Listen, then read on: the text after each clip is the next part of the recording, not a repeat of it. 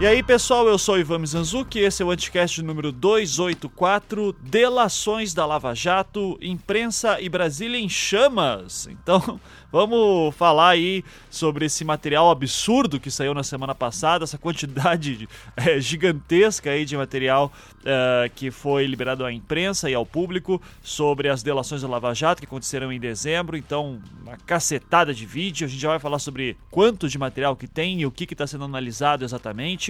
E vamos dar um pouco mais de atenção uh, também a como que a imprensa vai lidar com tudo isso, é, porque é muita coisa para analisar ainda, é muita coisa para ver ainda, é, e isso obviamente já dá complicações aí de narrativas. Então, para a gente ter essa discussão, eu chamei aqui dois amigos jornalistas que participam aqui do podcast, vocês bem conhecem, o Jorge Marques, lá do Intercept Brasil, e a Luana Karen, da Voz do Brasil, que participou recentemente do podcast, foi super elogiada, então é, fica aí, uh, agradecemos aí aos dois por terem voltado, por terem voltado e agraciado aqui com su... nos agraciado aqui com suas uh, seus brilhantismos. Uh, vamos só dar aqueles recadinhos de sempre. Uh, uma coisa importante é que no dia a gente geralmente grava por Skype e no dia a gente não estava conseguindo conectar por Skype, tivemos que fazer por Hangout.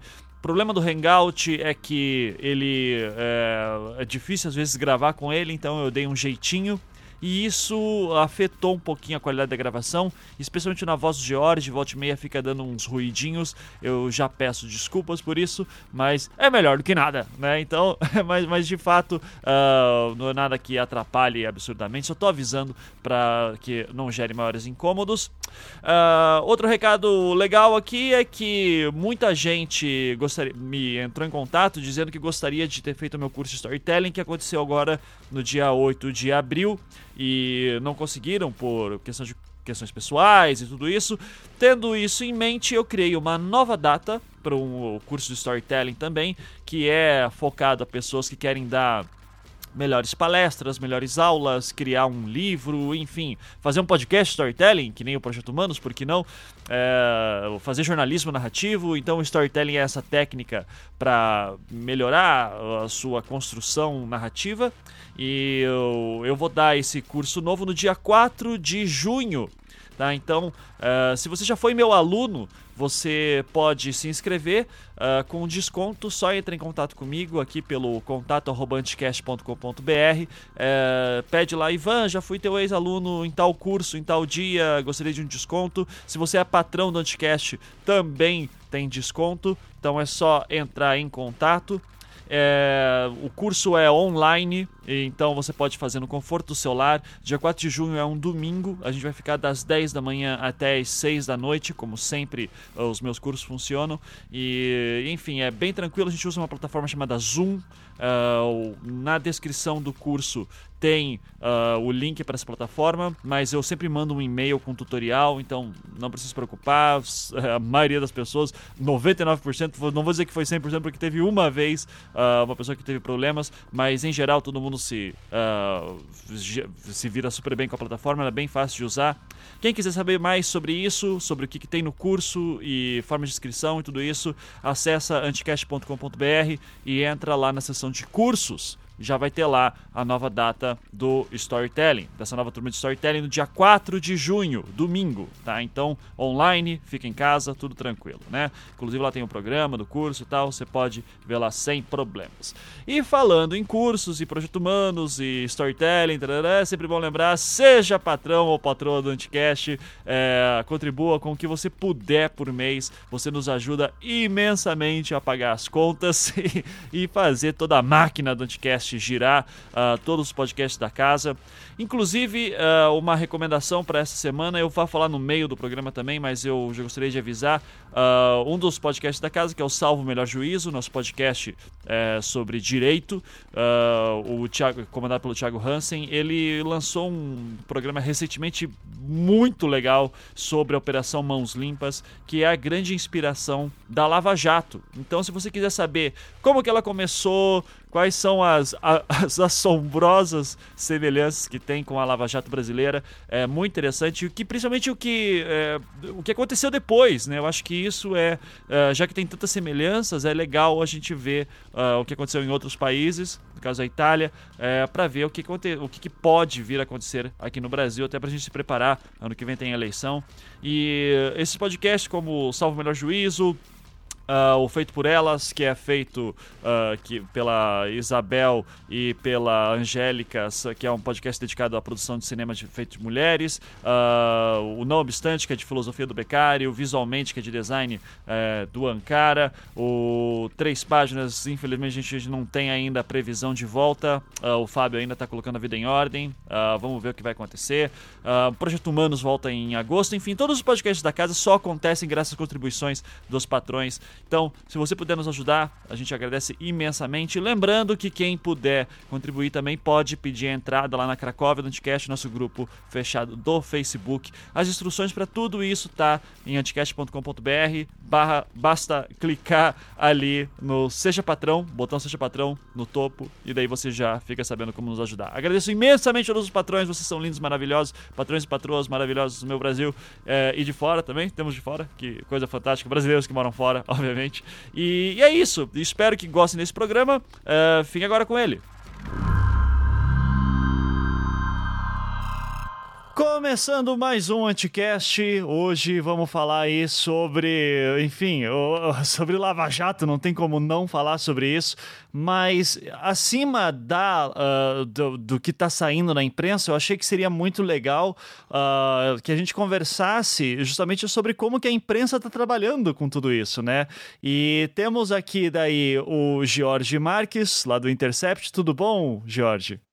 Olá, Ivan, tudo bom? Fala, galera. Brasília tá pegando fogo, assim, feriado de Páscoa que chegou, foi só para dar uma amenizada nesse clima, mas a gente já vai, já tá vendo muita repercussão política em relação à lista da Odebrecht. Hoje a gente vai ter muita coisa para se falar aqui, até porque a lista de implicados e de investigados ela é bem grande. Então é. hoje a gente vai ter um papo assim bem, bem tenso. Deus. Mas é, a gente obviamente vai falar sobre os nomes que aparecem tudo, mas eu vou querer muito focar nesse lance de como é que vai ser a abordagem da imprensa a partir de agora. Então o George, que está com a mão na massa nisso, vai ser uh, a nossa grande fonte aqui.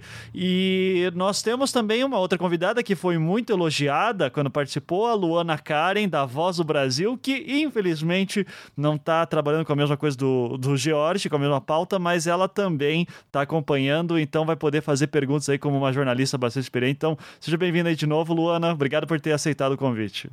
Olá, Ivan, obrigada, obrigada pela generosidade do elogio.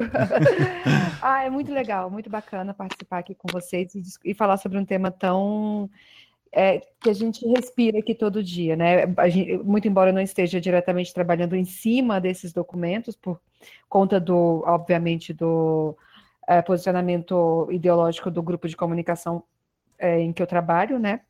Uh, mas é, é, muito legal, a gente está acompanhando isso muito de perto e não, não, tem como não ver bastidor, não tem como não ver reação e não tem como ver os coleguinhas sendo massacrados nesse feriado de Páscoa. tá difícil, tem, a gente está trabalhando muito, é, os políticos saíram para passear, para aproveitar a Páscoa, uma Páscoa inclusive meio amarga, mas a nossa também foi, foi de muito trabalho e continua sendo, né? Sim, e já aviso também aos nossos ouvintes que a gente teve que dar um jeito para gravar aqui porque o Skype não quis gravar, né? Então. A maldição da lista. Já maldição aí, da lista, é. exatamente. Bom, eu queria começar pelo começo dessa parte. A gente não vai começar do início da Lava Jato, de novo, quero focar na parte da imprensa, porque faz o que? Uns dois meses o George falou pra gente que tinham pedido para que uh, vocês entregassem uh, uns HDs externos. Então, conta como é que foi isso, Jorge, por favor. Como é que foi todo esse processo até agora a liberação dos vídeos? Olha só, Ivan, vamos, vamos entender como essa, essa história dos HDs começou. E isso foi exatamente, até mais ou menos um mês, foi exatamente no dia 10 de março, a gente recebeu uma informação da assessoria do Supremo Tribunal Federal que os veículos de imprensa que tivessem interesse em obter é, o conteúdo das delações assim que o ministro Edson Fachin, que é o relator da Lava Jato no Supremo, retirasse o sigilo, que deixasse um HD lá, até porque o site ele não, o site do, do STF, pela quantidade de volume das delações, ele não ia comportar subir isso em tempo hábil.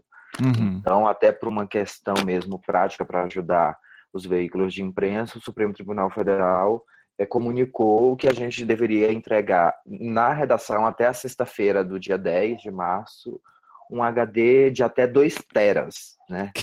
Cara, 2 tera é muito filme baixado do Pirate era, Bay, assim. Cara. Era recomenda... A única recomendação era essa, então a gente já ficou assim, porra, 2 tera é muito conteúdo, então significa... E porque também tem muito vídeo, né? A gente tá vendo aí que a cada hora tem a palavra de diversos delatores em diversos momentos, então é, o vídeo que pesou bastante né, nesses conteúdos.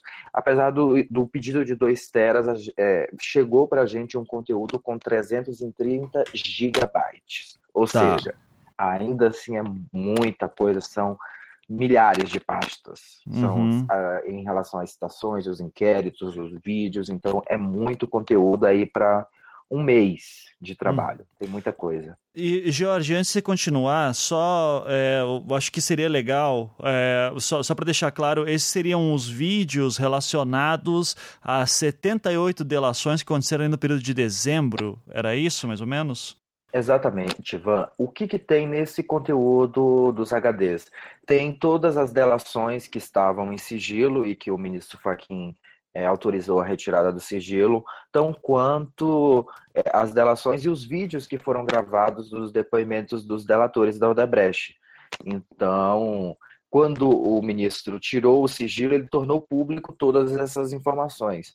É, há ainda um, umas dois inquéritos, que um é do deputado João Paulo Papa, do PSDB de São Paulo, e tem mais um outro deputado que agora eu vou até pegar aqui o nome, que eles continuam em sigilo, né? Mas todos os outros foram retirados. E uhum. os processos que desceram para outra instância também, né, para a primeira instância, tão quanto os que ficaram, que foram remetidos ao Supremo Tribunal Federal.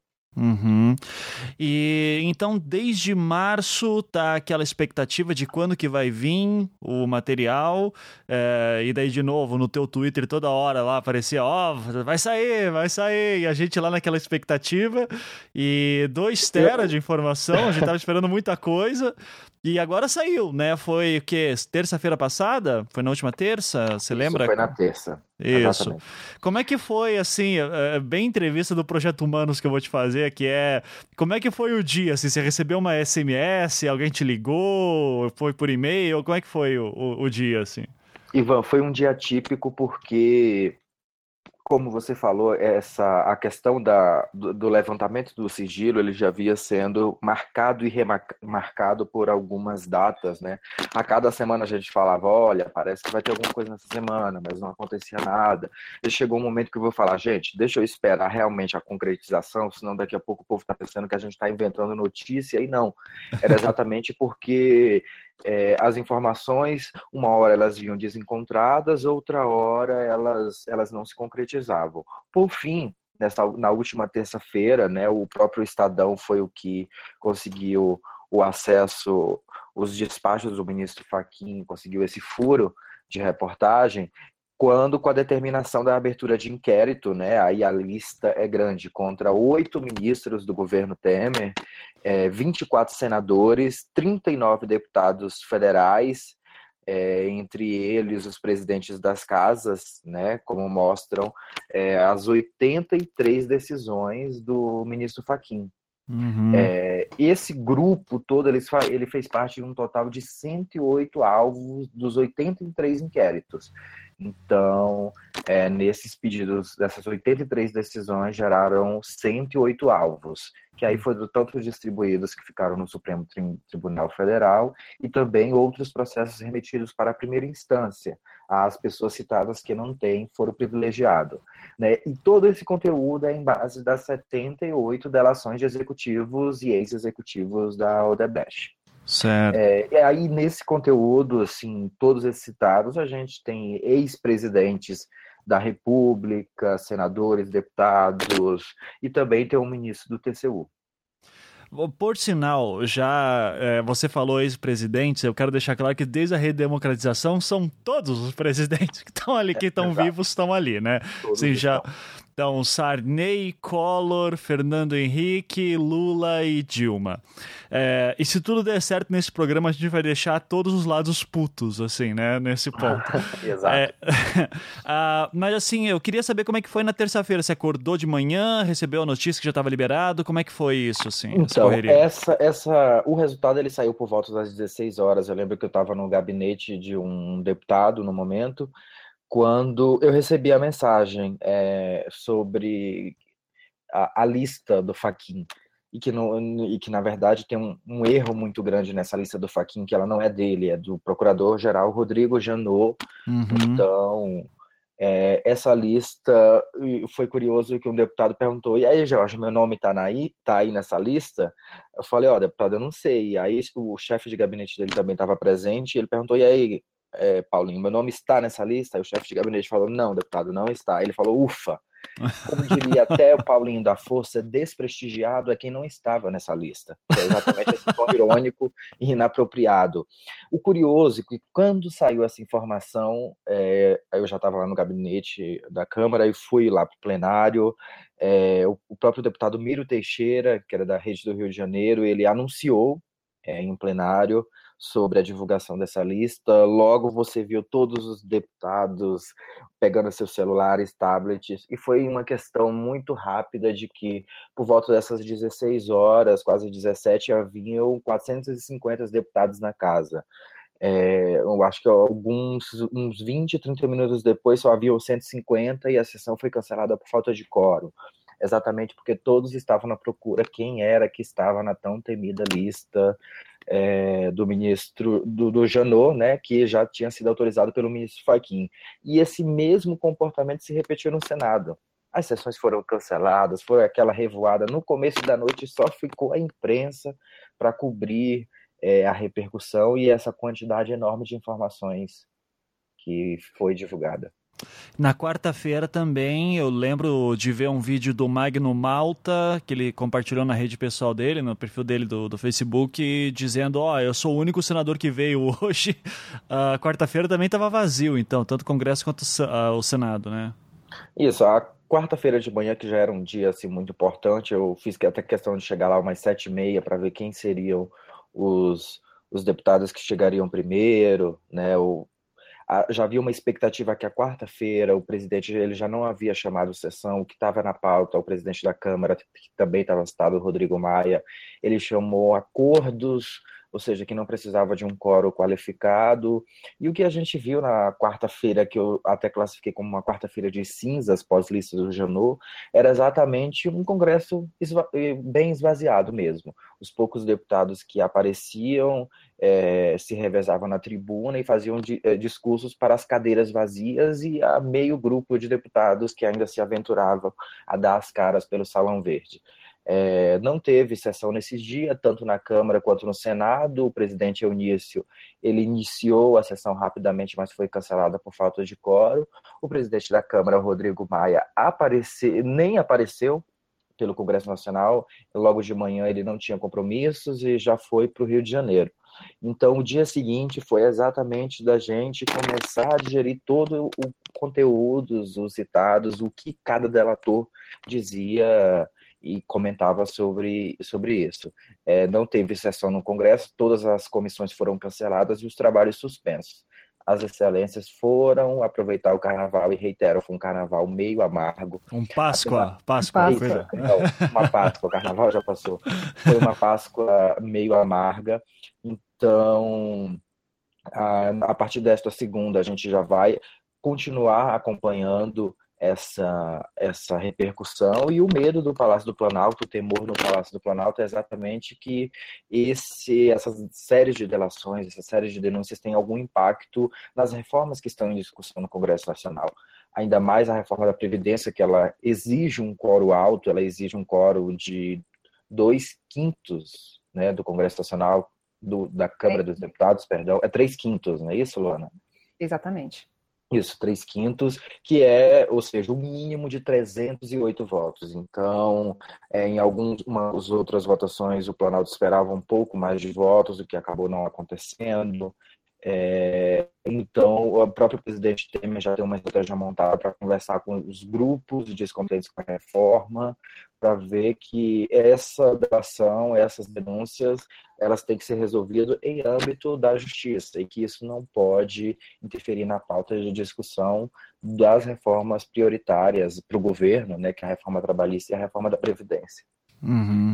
E, e aí, Luana, manda aí não, deixa eu comentar também, porque apesar de não estar cobrindo o assunto, uh, eu estava essa semana que passou no Palácio do Planalto, né? A gente reveza lá é, o trabalho, eh, nós, os repórteres da, da EBC, da NBR da Voz do Brasil, e eu estava essa semana lá, e eu me lembro muito bem, me lembro exatamente da hora que saiu a lista no Estadão, o Estadão deu a, a, o assunto em exclusividade, né? Deu primeiro, aliás, e aí, bom, o comitê de imprensa foi aquela foi abaixo, né? Foi aquela correria, e agora vamos ver qual é a repercussão, vamos ver quem está na lista, vamos atrás também da lista. É, eu me lembro que na Câmara, a gente estava até, eu estava acompanhando remotamente, porque era um assunto de interesse do governo, é, estavam, eles estavam discutindo o projeto de renegociação das dívidas dos estados, que é um assunto que interessa sobremaneira o Rio de Janeiro e, e também o Rio Grande do Sul, mas todo o país também, todos os outros estados, mas principalmente esses dois, por causa da situação em que se encontram. E, e como o George lembrou, a sessão rapidamente foi esvaziada e a, a, o assunto foi encerrado ali naquele instante, né? É um assunto que é um projeto que é de interesse do governo e também de interesse dos estados que estão com o Pires na mão, que estão sufocados e justamente, talvez também, é, levando em conta é, tudo que foi dito e tudo que está sendo investigado agora, esses escândalos de corrupção é o caso do Rio de Janeiro, com o que a gente observou, né? Das Luana, e até, ah. conforme você lembrou, é exatamente essa pauta da renegociação da dívida dos estados é uma pauta que o governo tem interesse que seja é, decidida pela, pela Câmara e ela já foi retirada e colocada na pauta pela quinta vez, né? Ela estava exatamente na pauta de terça-feira, mas ela também caiu pela quinta vez. É, e a, vamos ver agora se o presidente da Câmara vai chamar uma nova sessão para tentar definir essa, essa questão.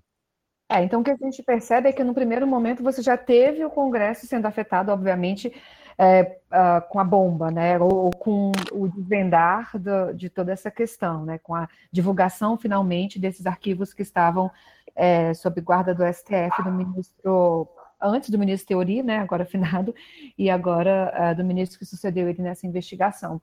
E aí, bom, uh, o governo ele se manifestou uh, no dia seguinte, ou dois dias depois, eu não me recordo exatamente, mas o presidente lançou, o presidente é, que não está na lista de investigados do STF, nessa lista que, que é do Janot, porque ah, há o entendimento jurídico de que o presidente da República ele não pode responder a atos que são cometidos fora do exercício do mandato dele. Então, ah, provisoriamente, ah, hoje, pelo menos até dezembro de 2018, o presidente Michel Temer não pode ser investigado por atos é, que sejam anteriores a maio do ano passado, né, que foi quando ele assumiu o governo é, ainda provisoriamente, e aí por isso ele não consta nessa lista, né? Mas ele, ele se manifestou através de um vídeo negando, enfim, que tá, é, foi disponibilizado aí pela equipe de comunicação.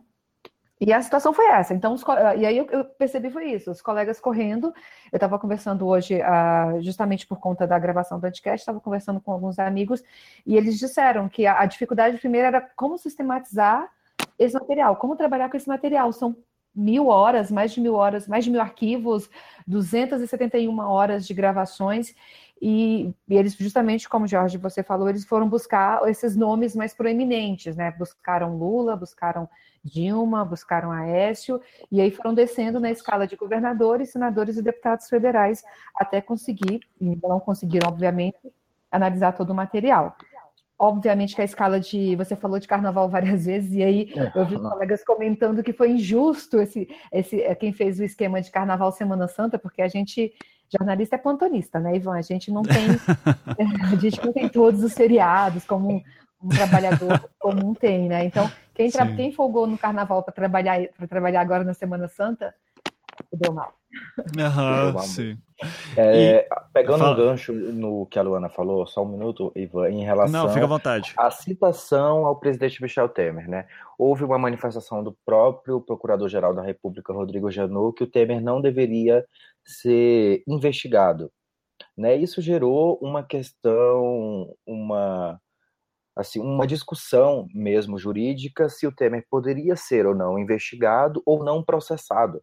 A própria Constituição Federal, ela ela é muito clara que diz que o presidente não pode ser processado por coisas anteriores. Aí falou, tá, ele não pode ser processado, mas pode ser investigado. Acabou que a manifestação do próprio Procurador-Geral da República foi no sentido que não, é, o presidente citado ele não foi investigado e a priori apenas o, o, presidente Temer ele é citado, mas não há nenhuma investigação é, contra ele sobre as citações. É, eu vou puxar o negócio do Temer depois, porque antes eu queria esclarecer, é, isso ficou, até o George comentou um pouco sobre, é, foi divulgado no Estadão como a lista do Faquin, só que quem estava cuidando disso era o Janot, que confusão foi essa, George? O que que, como é que se explica isso exatamente? Vamos lá. Essa lista que foi divulgada e foi levantado sigilo pelo relator da Lava Jato no STF era aquela lista do Janot, né, que ele, é, após ter fechado os acordos de delação, é, o, todo o conteúdo foi enviado para a Procuradoria-Geral da República. O Procurador-Geral da República, Rodrigo Jordão, era o responsável por ver quem eram as pessoas que estavam citadas e solicitar ou não os pedidos de inquérito, de arquivamento. Né? Na própria decisão do ministro Edson Fachin, quando decidiu pela abertura de, de investigação contra os diversos citados, alguns eles até remeteu para a própria Procuradoria-Geral da República pedindo mais informações. Ou seja, é, daqui para frente pode até vir outros nomes que porventura não estão nessa primeira lista, mas essa lista é aquela mesma do Janot. Uhum. Como cabe ao relator da ação no STF a análise se aceita ou não os pedidos de abertura de inquérito, é, coube, a, a imprensa começou a, a, classificar como lista de Faquin, mas não, essa é a lista do Janot, que apenas o ministro Faquin determinou a abertura de inquérito. E vale salientar que todas essas pessoas estão investigadas, elas abriram um processo investigatório, mas elas ainda não são réus não são réus, ou seja, elas não respondem ainda uma ação penal na corte. É, a gente acredita que ainda não, agora não tem prazo, até porque são muitos, né? É, a pauta do Supremo Tribunal Federal está bem é, inchada, acho que a gente pode dizer assim, em virtude do, do foro privilegiado, já está começando diversas discussões em relação à questão do foro, então acredito que a gente deve demorar um pouco mais para começar a sair umas decisões do Supremo para saber é, quem são, quem serão as pessoas que vão virar ré é fruto das, das denúncias, das citações da delação da Odebrecht. Inclusive, eu estava vendo, acho que foi na BBC Brasil, eu não vou lembrar agora, que dizia que a previsão para que fossem é, julgados, é, para, digamos assim, tendo em vista qual que é o prazo do STF, como é que está a agenda dele, como é que ele trabalha, uh, o, os casos terminariam ali por 2022. Ou seja, a gente vai, dificilmente vai ter um, uma celeridade aí nesses nomes todos, né? Exato. Esse impacto, esse primeiro impacto que a gente percebeu, ele foi um impacto muito político. Não há ainda um impacto jurídico muito, não há uma condenação, há apenas citações, e vale salientar que todas essas citações de todos os envolvidos, elas precisam vir com provas, ela vai ser passado por um processo né? Nem tudo que está ali é, necessariamente é, ali a, a, próprio processo de delação premiada ele é um processo onde as pessoas têm que indicar um caminho, não pode ser apenas sair acusando a, a direita e a esquerda é, sem não trazer nenhuma prova, né? Com, com a, a, pena e a possibilidade, inclusive, do acordo ser cancelado e a pessoa até ser responsabilizada é, após o processo, caso invente ou minta alguma coisa, ou não traga exatamente substâncias que, que cheguem às provas, né? Porque só a fala do delator ela não é condição única e exclusiva para processar e não é só vista como prova, ela tem que indicar outros caminhos para chegar às provas. Uma prova documental, né, Jorge? Exato, tem que ter um documento e alguns dos delatores eles realmente apresentavam é, diversos documentos, como comprovantes bancários, extratos, né? Aí tem que ver cada caso tem a sua particularidade é, e os delatores, em muitos deles apresentaram comprovantes de transferências de dinheiro, né, comprovantes bancários, planilhas que eram da, do núcleo, da, de, que era classificado o núcleo de operações sistematizadas dentro da Odebrecht, que era que tratava da distribuição da propina. Uhum. E aí, Luana, tem. Manda aí pergunta, comentário, fica à vontade. É... eu, eu, bom, eu tenho algumas questões. É, primeiro, bom, obviamente que o impacto no Congresso Nacional ele, ele foi sentido de imediato quando a gente falou da da, que foi parado, né? Estavam sendo discutidos, estava sendo discutido lá o projeto de renegociação das dívidas dos estados e isso acabou sendo afetado e a sessão encerrada, enfim, a semana acabou mais cedo, como já acabaria normalmente por conta do feriado.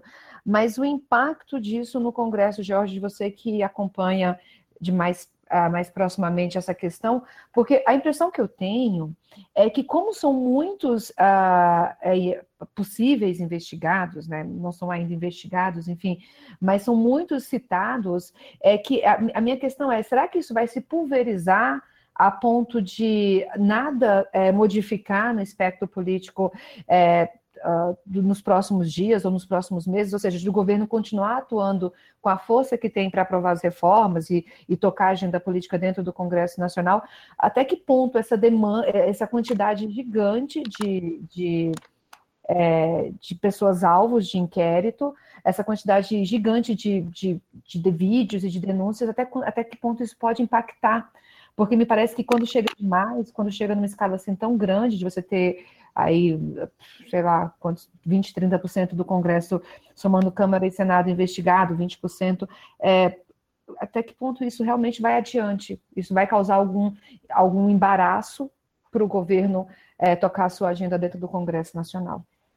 É, Luana, isso era uma das coisas que a gente estava vendo até que ponto se esse impacto ele ia ser imediato, se ia ser um impacto a médio prazo, se ia ser um impacto a longo prazo ou se não ia ter impacto nenhum. O interessante após essa divulgação é porque essa o levantamento, a retirada do sigilo da delação da Odebrecht, ela colocou os vídeos. Os vídeos eles são muito impactantes em alguns momentos porque ele existe uma pessoa falando a uma acusação de alguém é, claramente apontando políticos como beneficiários ou supostos beneficiários de dinheiro ilícito para campanhas. Então, esse peso ele foi primordial para que os próprios políticos mudassem a estratégia de responder à imprensa.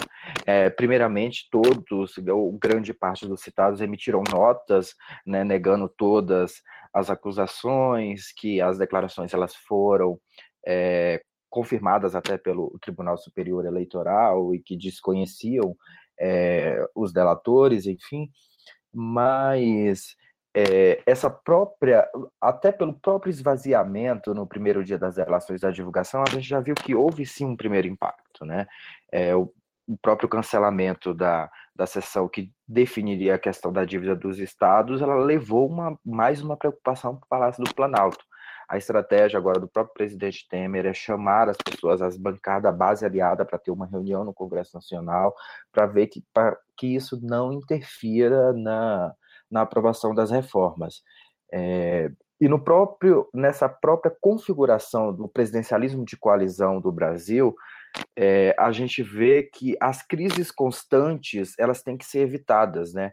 Os próprios teóricos quando eles escrevem sobre o presidencialismo de coalizão no Brasil, eles falam que crises constantes, uma hora ou outra, essas crises elas vão conseguir respingar no chefe do poder executivo. Né? A gente via isso, por exemplo, com a ex-presidente Dilma, quando ela governava, as crises constantes, é, quando Eduardo Cunha era presidente e tinham suas pautas bombas e o governo sofria derrota nas medidas provisórias e nas pautas que tentava é, emplacar no Congresso Nacional, essa, essas crises ia acabando ou outra respingar no, no, no chefe do Poder Executivo. E é isso que o próprio presidente Temer quer evitar, que, porventura, uma, um cancelamento de sessão atrase mais o andamento das, da aprovação das reformas e de qualquer outra pauta de interesse do governo. E sem falar que o governo ele corre contra o tempo. Esse é um governo que já está, a gente já está em 2017, já estamos em abril, então a própria. Ano que vem a eleição, e nas contas aqui nessa aritmética de Brasília, a gente fala que se não aprovar até nesse primeiro semestre, dificilmente o segundo semestre, é, pautas muito espinhosas para os deputados, elas serão aprovadas. Então o governo está correndo contra o tempo. É, prova disso, Ivan, desculpa aí, é que hoje mesmo, a gente está gravando esse anticast no domingo de Páscoa, e hoje agora, há pouquinho, há poucos minutos, a coisa de meia hora, o presidente também encerrou uma reunião lá no Palácio da Alvorada com uh, técnicos, enfim, uh, do governo sobre a reforma da Previdência, né, sobre como tocar esse assunto. Então, ou seja, o governo está querendo demonstrar ou tentar transparecer um clima de normalidade, que continuamos trabalhando, chamou uma reunião terça para terça-feira de manhã, uma reunião de líderes para também discutir a reforma da Previdência, é, é, é, é, assim, tentando realmente demonstrar esse clima de tranquilidade de que não vamos ser afetados, vamos continuar tocando, até mesmo porque a gente tem um ano e meio até outubro do ano que vem, que é quando acontecem as eleições, e muito menos do que isso até o país se paralisar novamente, até julho do ano que vem, que é quando você tem toda a agenda paralisada de, uh, de Congresso Nacional e de projeto político para o país, porque a gente vive, vai viver, na verdade, a reboque da, da próxima eleição, né?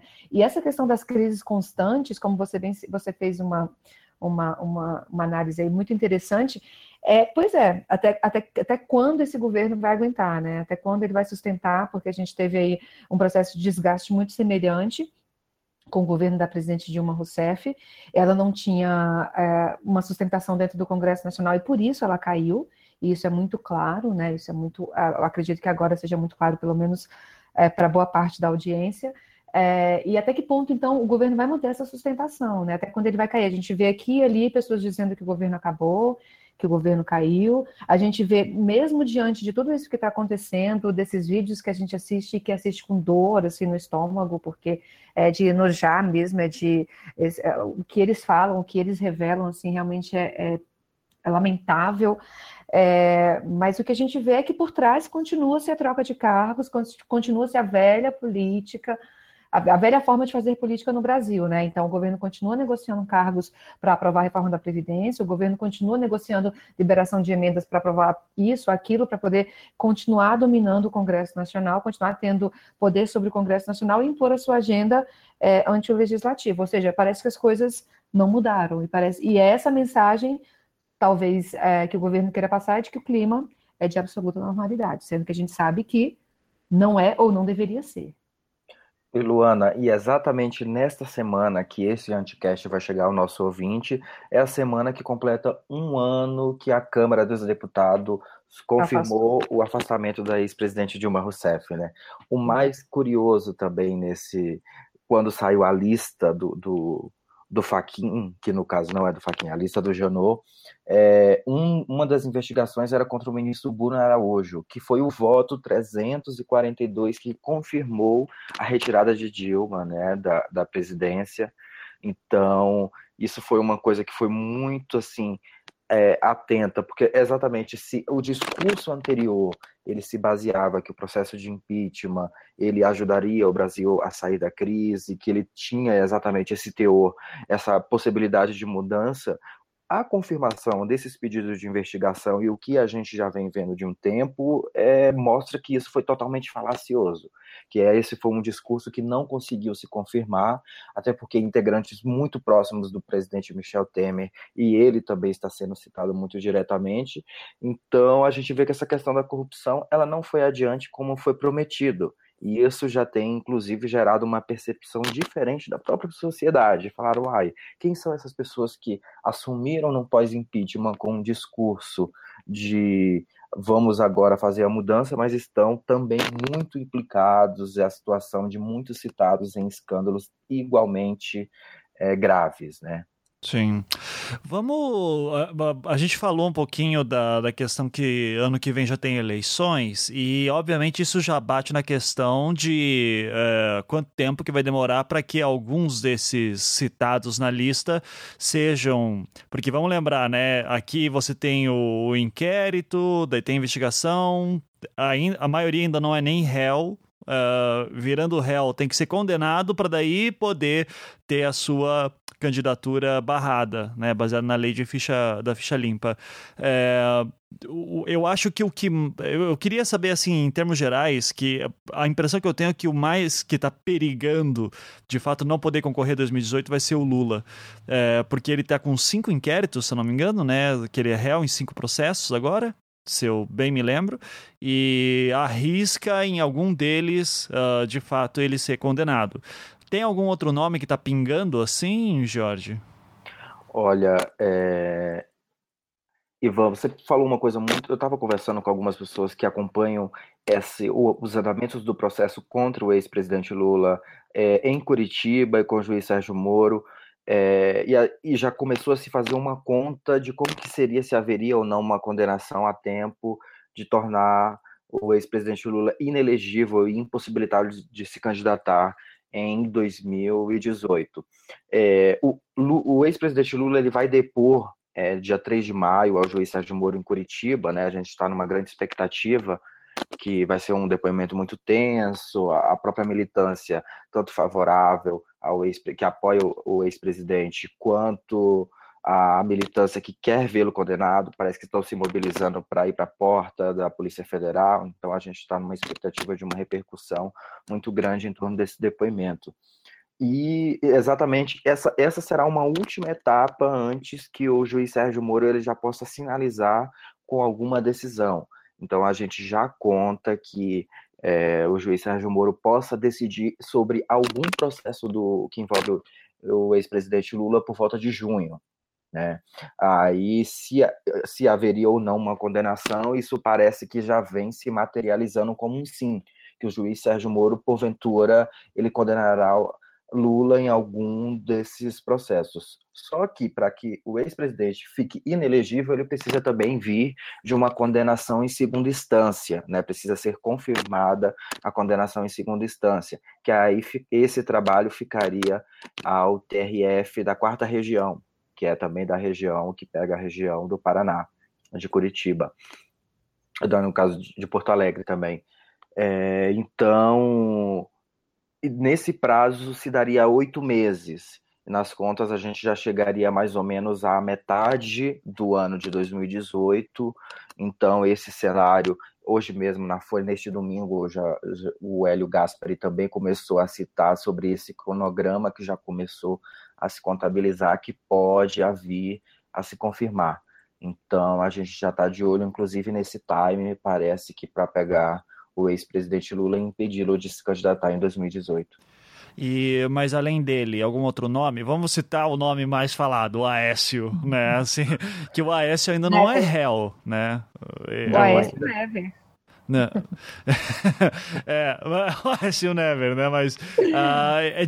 Ele provavelmente ele consegue, caso o PSDB queira colocá-lo como candidato, dificilmente ele vai, o processo vai correr tão rápido para ele, assim, né? O próprio Aécio, o senador Aécio, ele apareceu bastante nas citações, né? E vai para além de Caixa 2, né? O que está mais pegando no Aécio é em relação à investigação de propina na construção da cidade administrativa que fica em BH.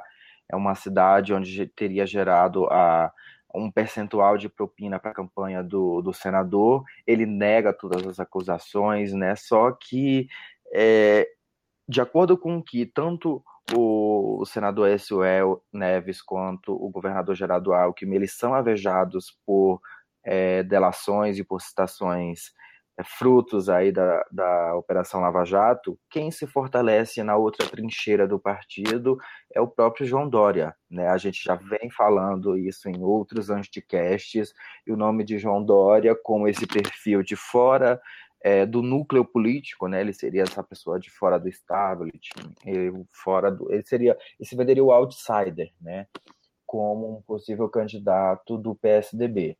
É, o próprio Dória jura que não é candidato, que o candidato dele é o próprio Geraldo Alckmin, e isso, afinal de contas, não ficou decidido. Né? Eu acho que a gente, o próprio partido vai precisar de um pouco mais de tempo para amadurecer essa questão do, de quem vai ser o candidato pelo partido e quem sobreviver é, de fato a essa série de delações. Sim. É, mas eu queria saber só por questões legais mesmo. O Aécio, até o momento, então, uh, o próprio Aécio, o Alckmin, todos esses estão. Até o Beto Richa, né, que foi citado aqui também do Paraná. Uh, todos eles, teoricamente, por questão de tempo, conseguem se eleger sem ser condenados em segunda instância, é, segunda instância lá, até lá, né? Eu acho que uh, Pode falar, Luana. Não, desculpe, Ivan, desculpa, pode, ter, pode concluir. Não, não, não, era, eu só queria falar isso, era, foi a minha pergunta. O que eu acho que é interessante a gente observar é que o Lula ele não tem foro privilegiado. Então, a, o processo contra ele corre na justiça comum. Né? O Aécio tem foro privilegiado porque é senador da República, então é, é um processo diferenciado. O Alckmin também, então talvez isso também seja Exato um, uma, uma, questão que atrase o processo contra esses outros players que estão aí no jogo na disputa para 2018. Você falou em tempo de quando isso vai terminar, enfim, eu, eu peguei, busquei aqui um parâmetro para a gente pegar o mensalão. Né, a nossa ação penal 470, e o mensalão a gente começou ali em 2005, é, o, o, o, o, STF foi autuado, né, foi informado de que havia investigação em 2005. O inquérito, a, a Procuradoria-Geral da República apresentou a denúncia em 2006 e o julgamento começou em 2012. E eu nem sei se já foi finalizado, se, toda, se todo o julgamento já foi concluído, enfim. Mas começou em 2012, então a gente tem sete anos entre o início do bafafá ou pelo menos de seis anos, entre o início da denúncia da Procuradoria-Geral da República até o início do julgamento é, no, no, no, Supremo Tribunal Federal. E nesse interim, muita gente pode perder o foro, o processo vai para a Justiça Comum. A gente teve um caso clássico, que eu não vou lembrar agora é, do nome, mas de um, de um deputado que estava respondendo a um processo é, com foro privilegiado. O processo estava em vias de ser julgado pelo STF. O que, que ele fez? Ele renunciou. Isso foi ano passado, foi recente. E ele renunciou ao cargo de deputado. Eu gostaria muito de lembrar do nome dele, mas eu vou procurar aqui. E aí o processo dele foi para a Justiça Comum e começou tudo de novo. Então, enfim, é, tem, tem, tem essa questão a se levar. Então, de fato, o processo contra o ex-presidente Lula é o que é mais factível de ser julgado em segunda instância até as eleições de 2018. Mas, por outro lado, a gente também vê sendo costurado nos bastidores um possível acordo entre Lula, Dilma, Temer e as pessoas que estão aí nesse jogo para que nem Lula seja impedido é, de, de seja condenado, digamos assim, para poder ser impedido de tentar concorrer à eleição em 2018 e para que o Temer também termine o seu mandato. Então, é, não é só justiça preto no branco, né? A gente tem toda uma conformidade é, de situações aí uh, acontecendo para se gerar um resultado que a gente realmente não tem controle sobre isso. Nós, eleitores, nós ouvintes, não temos controle sobre isso, eles têm. Uhum. Tá eu, quer, eu vou falar sobre esse acordo mais pra frente, porque eu quero chegar logo na pauta bomba, né? Porque o, o George, que é do Intercept, vai saber bem o que eu tô falando. Mas Sim. eu vou usar bem o caso do Intercept para mostrar o, o, nível que estamos, né? É, eu, eu, ficou famoso, né? Uma das delações, das milhões de delações do Marcelo Odebrecht, é, falando sobre o amigo, né? A conta do amigo. E falando lá, por exemplo, de como que a Odebrecht ajudou, inclusive, o filho do Lula a montar a liga da, de uh, futebol americano e que tinha um fundo de 35 milhões de reais e que, enfim, era é um esquemão assim, super complicado que daí se questiona se ah, se isso seria legal ou não. O problema é ele falar Uh, o, o, problema foi justamente quando o Marcelo fala que tudo isso foi feito por Caixa 2 e tal. Mas é, o, interessante é que, assim, quando o, o, Intercept fez uma puta matéria sobre isso, inclusive com parceria com o pessoal do Bril, né, que é outro grupo que eu acho fantástico, então um beijo pro pessoal do Bril, é, e que justamente trabalha com jornalismo de longa forma, né, E, e, cara, foi impressionante a quantidade de comentários xingando o Intercept, né? Uh, até um jornalista que eu acompanho, acho que o Maurício Savarese, se eu não me engano, uh, até, eu até dei RT dele no Twitter quando ele falou isso, que ele disse assim, olha, quem tá xingando o Intercept é porque não gosta de jornalismo. É, e é uma coisa que a gente vem falando no podcast que é um tempão, volta e meia a gente recebe e-mail também xingando a gente, porque vocês adoram o Lula. E a gente fala, não, a gente sempre que fala do PT, a gente mete pau no PT até dizer chega. Assim, no, no programa do impeachment que fizemos ano passado, a gente falou, foi golpe, mas o PT sabia muito bem com quem estava se metendo. É, e a gente nunca pintou Lula como santo nem nada. É, agora, o, o, interessante é que o que, que a matéria do Intercept fala? Eu até recomendo para qualquer pessoa entrar no do Intercept Brasil e ler.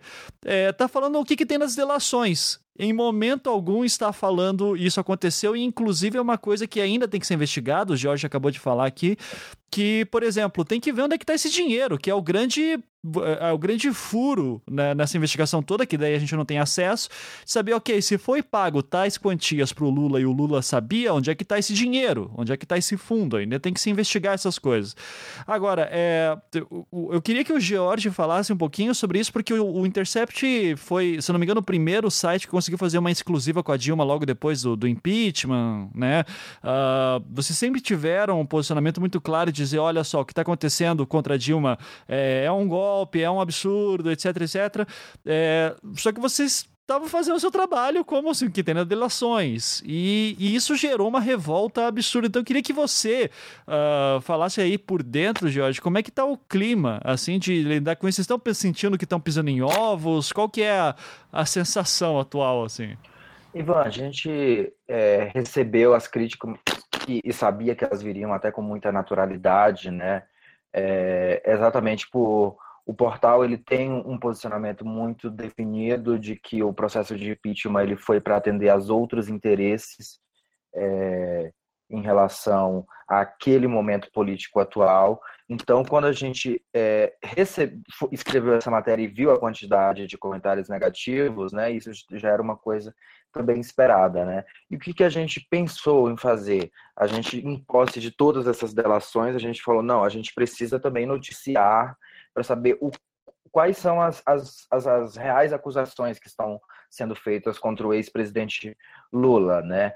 Conforme até você falou é, mais cedo, Renan, o próprio ex-presidente o próprio ex-presidente ele responde a cinco ações penais, né?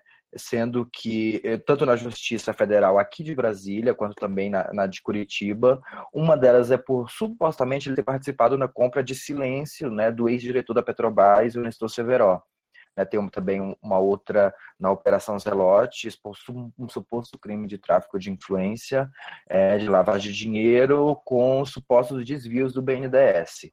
Além disso, há uma outra investigação com o juiz Sérgio Moro, onde o ex-presidente é acusado de receber 3,7 milhões né, da Aldebrecht. Nessa delação que veio da Aldebrecht, né, o que eles é, falaram é que o ex-presidente era considerado uma figura-chave né, para garantir esse tipo de influência junto ao mundo político. É, palavras do próprio Emílio Odebrecht, que é o patriarca da empresa, o ex-presidente Lula ele tratava diretamente com ele, né, uhum. e não, não era uma questão com Marcelo, como muitos outros políticos faziam. É, inclusive o próprio presidente Michel Temer, né, que já apareceu nessas reuniões é, com, com muitos dos delatores.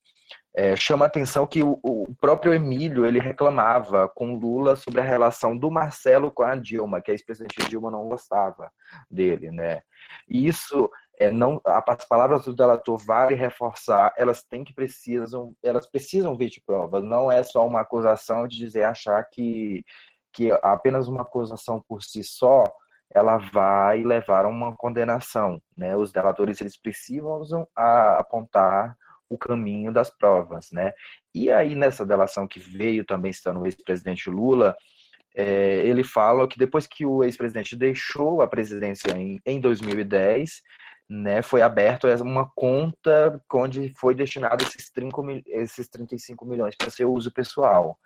É, e além disso, né, teriam sido realizados outros pagamentos para o filho do Lula, que no caso é o Luiz Cláudio, que aí entra aquela história do futebol americano Então, essas diversas citações, há umas outras também envolvendo um, um, terreno que teriam sido comprado por uma sede do Instituto Lula, mas que, de acordo com esses documentos, não teria ido para frente, eles precisam exatamente, a gente reforça, ser confirmado. E o posicionamento do Intercept foi deixar o que, que esse povo está falando do ex-presidente.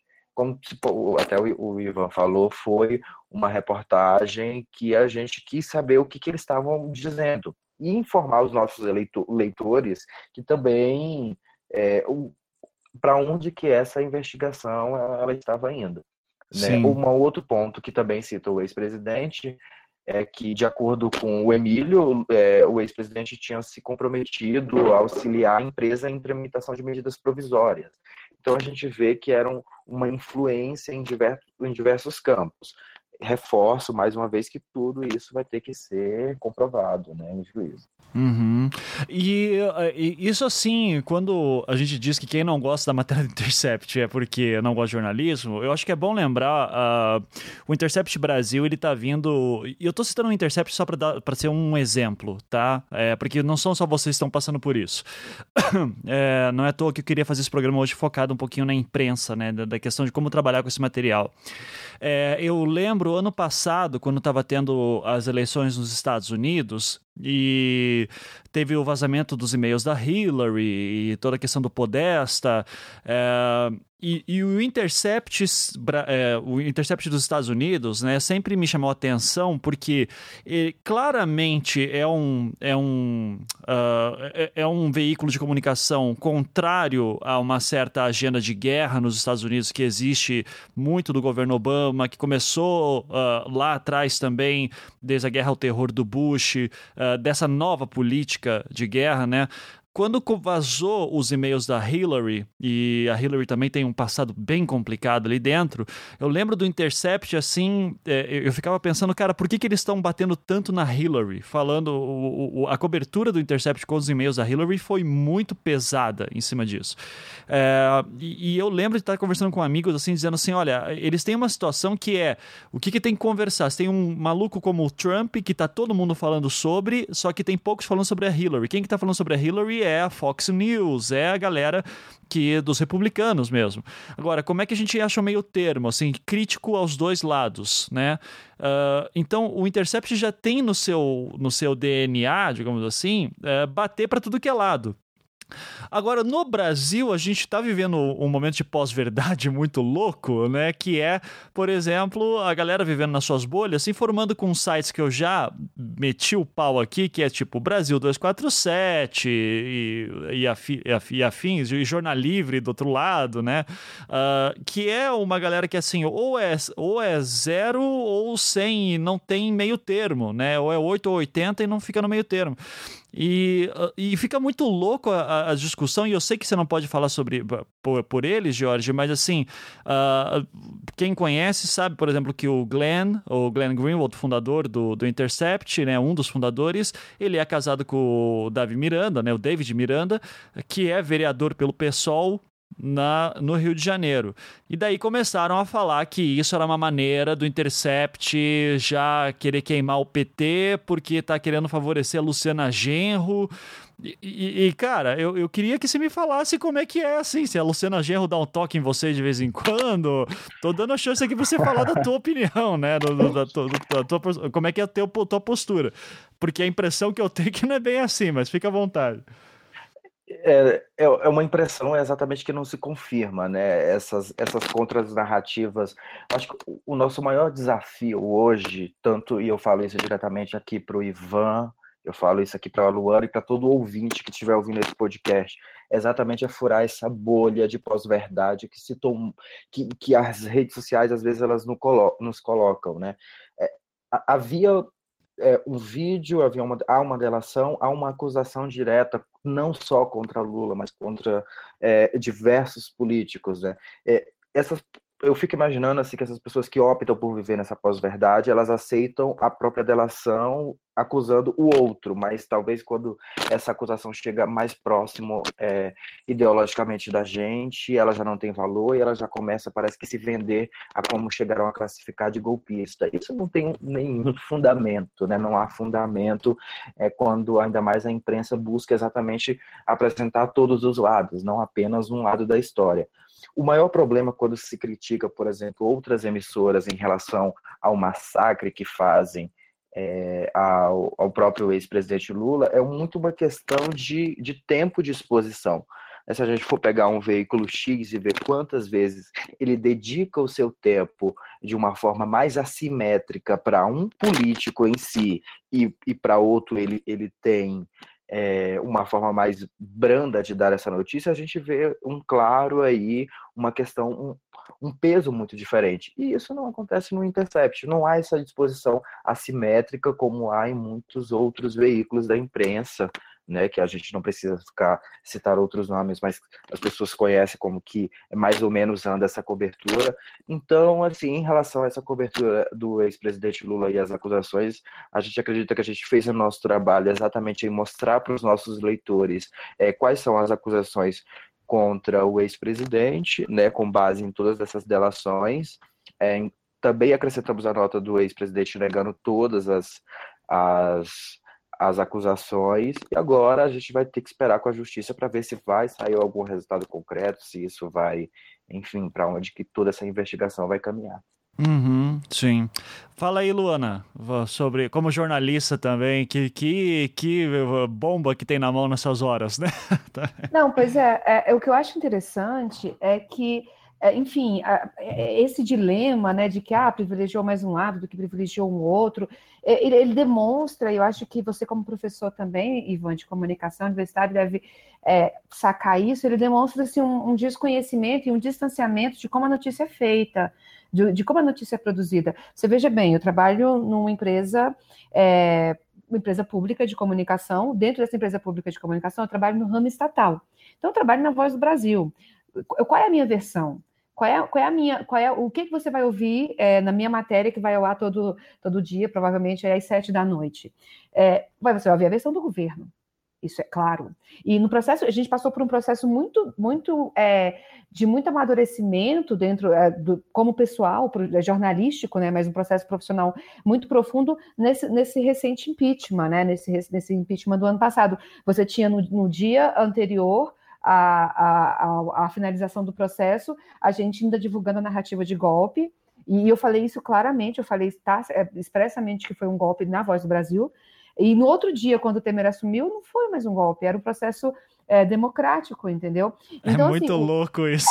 É, é maluco, é, é esquizofrênico, uhum. mas a uhum. gente viveu isso de perto. E, e, o que, é interessante? Ah, isso é antiético? Isso é... Não, isso não é antiético, isso é comunicação estatal.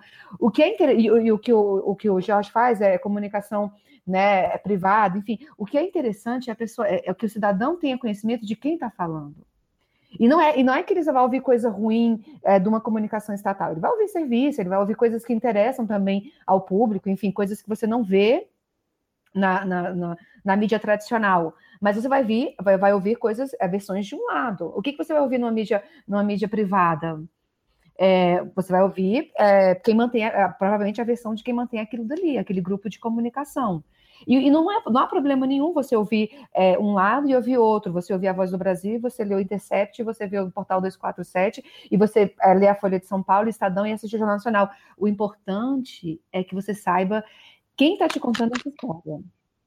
Porque se, se, você, se você tem uma cena de crime, o bandido vai te contar a história de um jeito, o mocinho vai contar de outro, o passante vai, passar de, vai, vai contar de outro, todos vão ter a versão daquela história. E o importante é que você saiba quem está contando essa história. Então a gente sofre muito com isso. Ah, é fulano, você não presta atenção, não deve ouvir, não sei o quê. Não, eu acho que deve. Eu acho que deve ler, eu acho que deve buscar, mas não deve ter aquilo como verdade absoluta. A gente está vivendo pós-verdade, a gente busca o viés de confirmação, a gente quer se, é, ler e procurar, e a, a, rede social nos mostra aquilo que se alinha com os nossos. Uh, com, com, os nossos posicionamentos, a gente tem que furar essa bolha, isso é fato, mas a gente tem que saber que a gente tem que buscar informação de todos os lados e tentar achar ali um caminho é, que você possa é, seguro que você possa é, trilhar, que você possa tatear. Então, assim, é, é, é, esquizofrênico, mas é preciso ser compreendido esse modelo. O modelo de comunicação, o que, que é comunicação e, e, de onde é que vem a informação. Eu acho que tu, é, tudo isso é muito válido. E Luana, e as pessoas elas têm senso crítico, né? As pessoas elas é, elas têm que compreender e, e, conseguem compreender isso de uma forma mais natural, exatamente como você falou, acompanhando os seus diversos, os diversos veículos, como eles reportam a informação e a própria pessoa tira a sua conclusão. Né? Eu acredito que o nosso papel da imprensa é exatamente apresentar essas versões para saber é, como que estão essas acusações, para onde que o processo está indo, para que a, as pessoas elas tomem o seu conhecimento. Né? E é, esse senso as... crítico, infelizmente, ele não é muito estimulado. Né? Ah, infelizmente, a gente vive ainda numa cultura em que eu recebo é, eu recebo informação, sou bombardeado é, e sou ensinado a receber sem questionar. Mas peraí, de onde vem? Quem está falando? Há problema em ouvir isso? Não, não há problema. Há o problema em, ter, em ter o Jornal Nacional, e eu vou citar porque só porque é o maior, é o mais, é, enfim, ainda o mais impactante telejornal que a gente tem no país. É, é, o, o, ruim é só me informar por isso. Eu só buscar informação desse lado, Exato. entendeu? Não, não, buscar outras questões. E aí o jornalista vive essa coisa, ah, mas é a mídia, ah, ah, mas é, jornalista, é imprensa, e, e, na verdade tudo é uma, é uma questão cultural, uma questão de, de repente, falta de visão, falta de formação, e de estímulo ao posicionamento crítico, ao pensamento crítico. Para você dizer que você não gosta de uma coisa, você tem que experimentar e ouvir todos os ou tudo que está ali ao seu dispor. E eu acho que a gente precisa lidar melhor com isso e superar também, né? Enfim.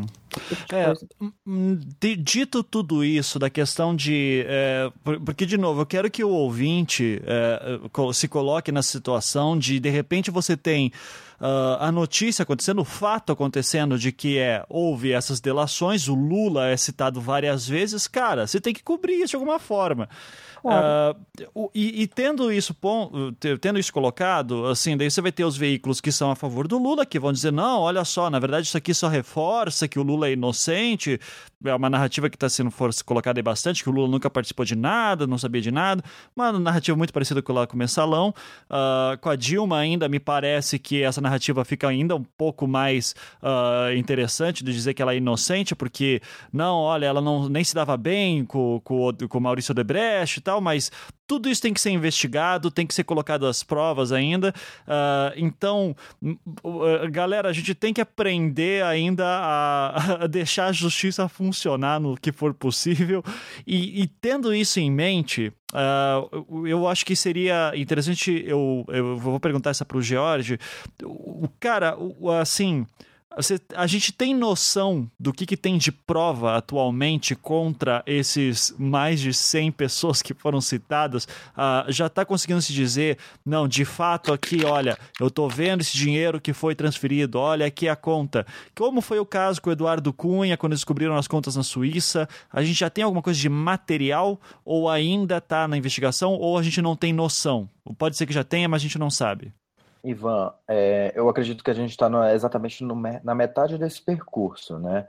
Porque alguns delatores eles já apresentaram algumas notas que confirmariam essa transferência, tem também prints de e-mail, né? Tem é, planilhas, tem algumas trocas de e-mails e tem a, aí também tem a palavra dos delatores. Então, é, a delação premiada a gente espera que ela exatamente mostre o caminho, mas se ela não trouxer algo concreto que chegue exatamente na prova e naquilo é, que o povo fala que é exatamente o batom na cueca, se não uhum. tiver, uhum.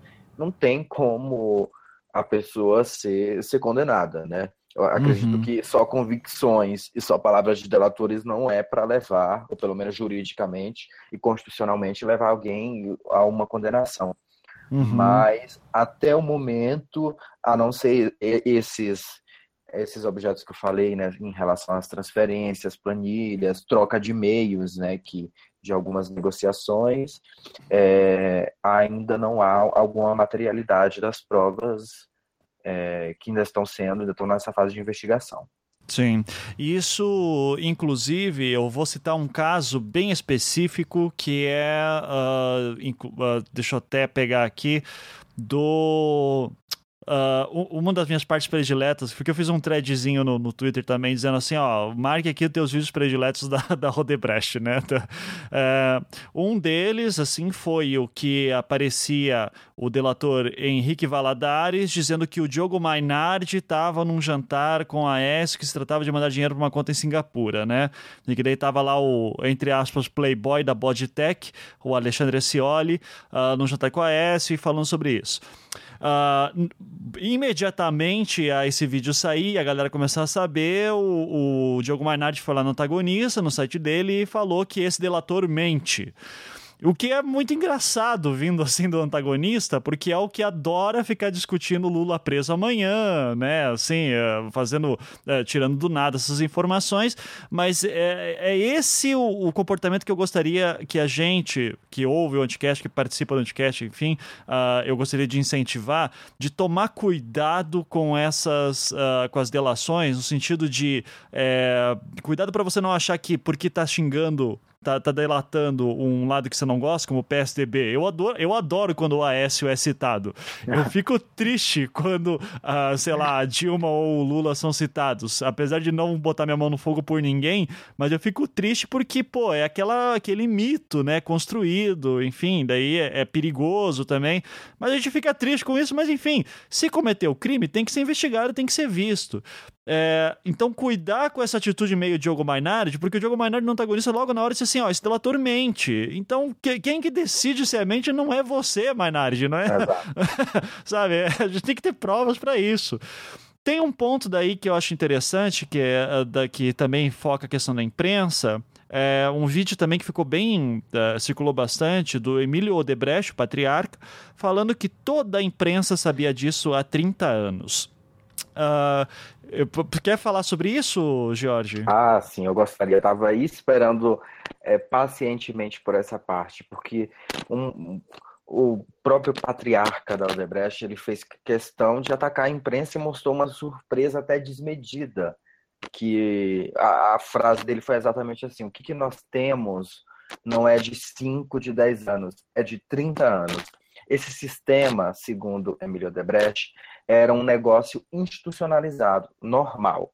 Aí ele arremata. O que me surpreende, e quero enfatizar, é quando vejo todos esses poderes, a imprensa, tudo como se isso fosse surpresa. Me incomoda isso. Ou seja, a gente vê é, na fala de Emílio Dobrecht uma tentativa de naturalizar o processo de corrupção. E a imprensa não estava de olhos vendados. A questão é que agora a gente tem exatamente a fala de pessoas que estavam envolvidas no processo de captura do poder político e do poder econômico, todas estavam pegando até uma palavra aí do excelentíssimo senhor Romero Jucá, participando de uma suruba. Era exatamente isso que estava acontecendo. Agora, querer acusar a imprensa de que está fazendo vista grossa, alto lá, porque a imprensa não estava fazendo vista grossa. E é exatamente a nossa cobertura, agora, de trazer esses fatos, porque anteriormente a gente não tinha essa materialidade dos próprios é, delatores, que são pessoas de dentro da Odebrecht, diretores, ex-diretores, afirmando, contando os detalhes desse processo, de como que funcionava. O que se revela nesses acordos de delação premiada e que reforçam mais uma vez que eles precisam ser é, levar a provas concretas, é que havia muito uma captura do poder econômico que já tinha sido, o, o poder político, ele já tinha sido beneficiado com o poder econômico e havia essa questão da contrapartida. Né? Essa contrapartida que ela não pode ser aceita, Ivan, e eu falo agora diretamente com o nosso ouvinte do Anticast, que é exatamente essa contrapartida do poder político por aquele cara que ajudou na campanha. Né? Isso, além de ser eticamente errado, é moralmente, independente de que governo seja. A gente não está falando, a gente não está apontando, a gente está apontando uma prática. É uma prática que vem se mostrando e que era institucionalizada, é, como nas próprias palavras de Emílio, há 30 anos aí, e que tem um impacto direto na população brasileira, que pensava que o Congresso Nacional é, funcionava para atender os, aos interesses da população brasileira ou apenas de um pequeno grupo de, de um empresarial, econômico, que queria ver seus interesses resolvidos. Sim. É, eu até vou citar aqui a fala de uma jornalista que eu tenho contato, que falou assim: olha, é, é importante. Eu não vou citar o nome dela por, por, questão de preservação, mas que ela disse assim: ó, uh, que, que bate muito com o que você está falando, Jorge além da vontade midiática de atacar ou proteger alguém, também tem outro lado da questão. Todo mundo, não só a mídia, sabia, mas antes não tinha como provar porque ninguém delataria. Só com a mudança da lei da delação, o Ministério Público conseguiu botar os caras para falar abertamente, mostrar planilhas, etc. Lembrar que isso são efeitos que vêm lá das manifestações de 2013 também, né? Uh, da delação premiada, principalmente. Uh, serve aqui para aquela galera que fica desencantada quando eu falo que as manifestações de 2003 não deram em nada. É, deram sim, a gente tá vendo aqui os efeitos agora. Tá uma zona, tá todo mundo com o cu na mão, é, ninguém sabe o que vai acontecer de qualquer um dos lados, o país tá um caos politicamente, mas sim, tem efeitos. O perigo disso é o que vai vir depois, né? Que a gente tem que. Eh, até os, recomendo aqui os ouvintes do Anticast o Salvo Melhor Juízo, no outro podcast da casa, que fez um programa muito bom sobre a Operação Mãos Limpas lá da Itália, mostrando aquilo que o Jorge falou há pouco, né, que nós já tivemos um caso de o que acontece quando uma crise política desse tamanho acontece no país, dá espaço para os outsiders entrarem, né? No caso, um, um, como um João Dória, um Bolsonaro, né, que são figuras é, estranhas é, no, na configuração política comum. É, brasileira. No, na Itália, a gente teve o caso do Berlusconi, que era um grande empresário, com corrupção até dizer chega também, uh, e que muitas leis na Itália foram alteradas para que uma nova Mãos Limpas não acontecesse. Então a gente tem que ficar de olho. Por isso que a gente até falou alguns programas atrás de ficar, uh, e já está começando a rolar esse papo, de ter uma nova constituinte. E agora é o pior momento para fazer uma nova constituinte. Né? Então, mas já está circulando essa conversa por aí também, né, Jorge? De, de, de uma nova constituinte surgir em algum momento, né? Isso, já. Na verdade, a gente vem agora do próprio establishment político, os grandes grupos aí dos, dos, políticos brasileiros em pensar em alternativas, né? Tem a questão da anistia do Caixa 2 que já foi e entrou na pauta diversas vezes. A gente está esperando agora para os próximos dias exatamente uma contra-reforma, uma contra-resposta do sistema político em relação ao avanço da Operação Lava Jato. E como que seria essa contra-resposta? Essa contra-resposta ela viria é, em, é, com praticamente como em propostas legislativas, né? A gente tem aí é, o relator da reforma política está já apresentou o seu relatório um dos pontos que ele indica é a, é a votação em lista fechada, que isso, é, grande parte dos cientistas políticos brasileiros já indicam que isso seria uma forma de proteção a esses denunciados e os que já estão réus, porque como que funcionaria é, esse processo de votação em lista fechada? O partido decidiria em uma lista, ia fazer uma lista ordenada de acordo com a ordem dele, é, sobre quem seriam as pessoas, quem seriam os indicados. O eleitor ele não votaria mais hoje, como a gente vota, escolhe um candidato e votaria nessa lista. É, como o eleitor perderia essa oportunidade de escolher o candidato, né? Essa lista pré-ordenada, por exemplo, digamos que o partido X tivesse direito a 10 cadeiras, de 1 a 10, independente de quem estivesse, mas já na lista pré-ordenada, entraria. Né, a partir do 11, por exemplo, ficaria de fora. O eleitor, é, nós brasileiros, a gente iria perder essa, essa oportunidade de escolher o nosso o nosso representante. Isso daria um poder maior aos partidos. Essa medida de lista fechada vem sofrendo várias críticas, que seria exatamente uma forma de proteger é, os próprios delatados, das pessoas que já estão enroladas, porque 2018 maior a preocupação do mundo político hoje é garantir um, uma reeleição, é garantir a reeleição em 2018, porque é, muitos desses políticos que estão aí, muitos nervosos, temem que perdendo o mandato, o processo desça para a primeira instância, e aí, como a gente já falou aqui, os processos na primeira instância eles costumam ser um pouco mais céleres, e lá a coisa não tem uma salvaguarda do Supremo tão mais demorada como ocorre hoje em dia. Então, o, o sistema político ele vem se reorganizando exatamente para dar essa é, contrarresposta ao avanço das investigações. E só a sociedade organizada que vai conseguir exatamente dizer, falar, não, não é por aí, ou, ou é por aí, e dará a resposta final aproveitando esse gancho do Jorge e esse mesmo que você suscitou da, das ações e reações, a gente teve em 2013 uma tentativa, ah, enquanto rolavam aquelas manifestações de julho, julho, uma tentativa de se limitar o poder de investigação do Ministério Público né, como contrapartida ao avanço das investigações até então.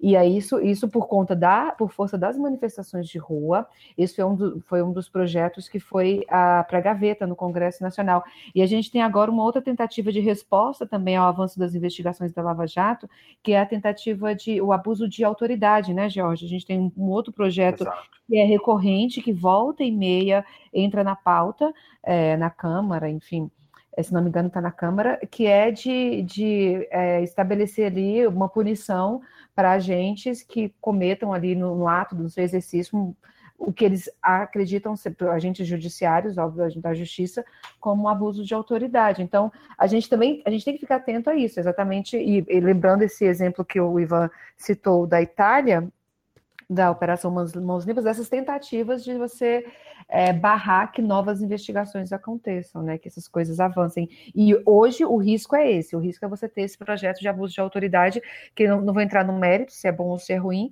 mas o que, que é o que é usado como é, um suposto contra-ataque é, de quem está sendo investigado nesse momento. Sim. E que, uh, até falando sobre a questão de abuso de autoridade, acho que vale um programa no futuro, mas eu já posso adiantar, assim, que é, principalmente para a camada mais pobre da população, é, seria interessante. É, o problema só é que a gente sabe que os políticos não vão pensar neles, né, nessa pessoal, né? Vai estar tá pensando neles mesmos, assim. Mas a gente deixa o programa lá para frente para analisar esse projeto. Uh, Luana, você falou antes, isso também chegou a circular por aí, na, eu vi em uma matéria, acho que no Estadão ou na Folha, sobre esse possível acordo que estaria sendo uh, ventilado entre PT, PMDB e PSDB para que eles se protejam agora depois dessa bomba. Uh, o que, que, o que, que é esse acordo que está rolando? O que, que a gente sabe dele exatamente? Uh, de material, assim, óbvio, né? Eu sei que é muita especulação, mas o que aconteceu? É, muito off o que a gente tem, né? A, informação que a gente tem é, é, é, não é trazida às claras. E é isso, é uma tentativa, porque político ele é tudo, menos suicida. É, então, assim, é uma tentativa mesmo de se salvar. Veja bem, nós chegamos no, no momento em que é, você tem um presidente aquado, com oito ministros investigados, você tem uma ex-presidente que foi impeachmentada, uh, e que também tá, tem seu nome citado aí Uh, não de forma tão direta como negociou e, fez, mas que sabia de tudo que estava acontecendo. Você tem o presidente Lula, o ex-presidente Lula também, que é o que está mais ali próximo da cadeia, ou próximo uhum. de um julgamento que possa levá-lo, enfim, à cadeia. E, e, e você tem uma situação seguinte: vamos nos preservar. A gente precisa chegar vivo a 2018, ou eu preciso terminar esse mandato em nome da estabilidade política do país, em nome da estabilidade das instituições, porque acredita-se que, que uma um novo revés agora, uh, por exemplo, uh, você tem um julgamento no TSE, a gente não pode esquecer isso, que a chapa Dilma Temer está sendo é, alvo de um, de um processo por conta das eleições de 2014. Então, você tem esse risco de, de, de o presidente Temer ser, junto com a presidente Dilma, condenado no, no TSE e ter de deixar o mandato e ter de chamar a nova eleição, e a gente não sabe o que vai vir. De repente, o Congresso Nacional, como faltam menos de dois anos para a próxima eleição, é que vai ter que isso vai ser uma eleição indireta. E, e tem, tem, essa, tem, esse sentimento de autopreservação, Ivan. É, é assim, quando tá, a água está entrando por tudo quanto é lado, é, não é exatamente é, salve-se quem puder, é, vamos nos juntar. E eles têm muito mais do que talvez a gente tem aqui do lado de fora, essa percepção de que agora é hora da gente se unir é, porque a gente já percebeu que esse negócio de ideologia é uma besteira, né? Acho que os últimos uh, ah, 15 anos foram pródigos em nos mostrar isso, e que, na verdade, quando precisa, quando o cinto aperta, PMDB vai se aliar a PT, de fato, vai se aliar a PSDB, vamos deixar disso, uh, são, são investigações muito amplas e por isso mesmo muito acabam, enfraqueci, acabam sendo enfraquecidas porque são, ficam muito difusas e vamos tentar, é, em nome de um pacto de estabilidade do país, que a gente sabe que não é exatamente isso, vamos deixar como está é, e vamos uh, ir para a urna em 2018 e ver o que, que acontece. Enquanto isso, o presidente que está aí faz o que ele puder fazer de reforma, enquanto isso a gente segura uh, de alguma maneira, uh, se é que pode se fazer isso, mas se segura uma investigação contra o presidente Lula no judiciário. Uhum. E a gente é, vai para a urna em 2018 uh, para ver no que vai dar. Sim. Então é isso. É, é, é esse, esse, tipo de acordo nasce no, nasce no sentimento de que quando tudo parece estar perdido, se a gente se unir, a gente se salva e, e vamos ver o que, que acontece. Né? A gente ganha mais tempo, a gente ganha mais fôlego, porque, como diz, político é tudo menos suicida. E, nesse, e, e se eles continuarem nesse caminho, é, e eu me lembro que isso era um alvo de atrito muito grande entre a presidente Dilma e o Lula na época, a presidente Dilma, é, porque ela, ao que parecia, ela dava muita sinalização de deixa acontecer, vamos ver até onde é que vai dar, não vão, pelo menos para o holofote, né, pelo menos para o público, não sei no bastidor. E deu no que deu. Uhum. Então, esse uhum. negócio de que vamos ver como é que dá, de repente não é bom para ninguém.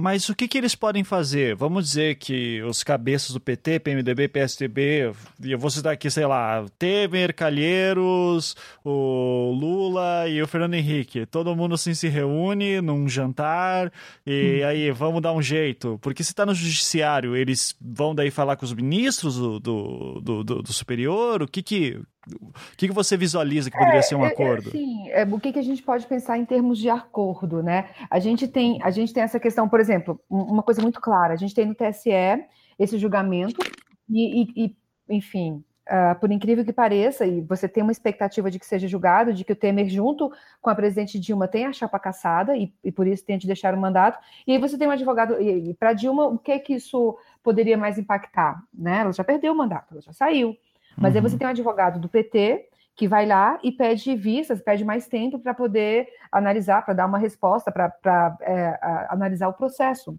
E uhum. com isso ele acaba beneficiando quem? O presidente Michel Temer, que ganha mais tempo para poder é, é, continuar tocando o seu mandato.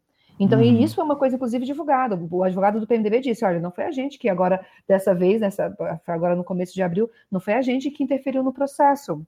Foi o PT uhum. que pediu mais tempo. Então, assim, isso é um tipo, isso pode ser, não estou dizendo que é, mas isso pode ser um tipo Sim. de acordo. Porque para presidente, para ex-presidente Dilma, o que, que ela ganharia com isso, pedindo mais tempo?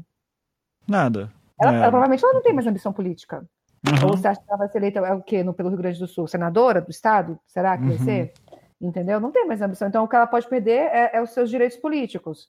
Ah, uhum. Uh, mas que talvez não seja tão, tão interessante para ela manter, não seja vital como, por exemplo, o presidente Lula que é um político Sim. de carreira, entendeu? Então, isso, por exemplo, é uma, pode ser um acordo, pode ser uma manobra feita em acordo entre PT e PMDB para poder, vamos deixar como está. Sim, sim. Ou seja, eles podem travar o julgamento através da defesa, por exemplo, de podem, vários lados. Podem. Exatamente. Uhum. E nesse ponto, então, a gente ainda vai ver o que vai acontecer nessa questão de acordos, né? E, e, o que é muito doido é como nesses vídeos também uh, cair até para as prefeituras, né?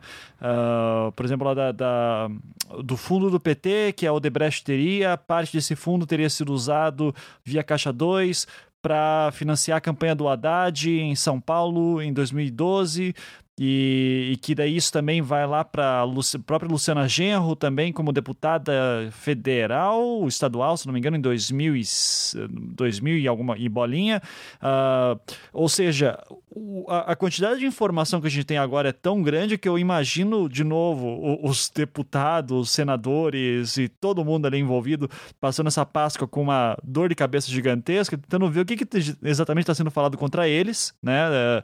E, e tentando ver até nessas pequenas esferas, porque vai respingar, às vezes, numa pequena prefeitura de alguma cidade, uh, ou de algum deputado federal ou deputado estadual, porque uh, é, é, a dimensão é muito grande né, dessas coisas. Eu queria perguntar para o Jorge isso.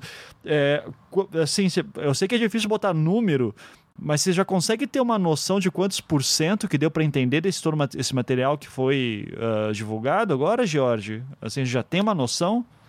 Olha, Ivan, a gente até comentou é, no início desse, desse programa a quantidade de informação que está sendo divulgada. E exatamente por um processo normal, assim, a gente não consegue digerir tanta informação. Isso até, de certa forma, beneficia até os citados, porque no meio de, de, de centenas de, de, de, citados, é até difícil da gente gravar exatamente qual história que tenta se que, pega cada um pega cada um dos envolvidos qual é a investigação porque são muitas são muitas relações são muitos depoimentos são muitas coisas.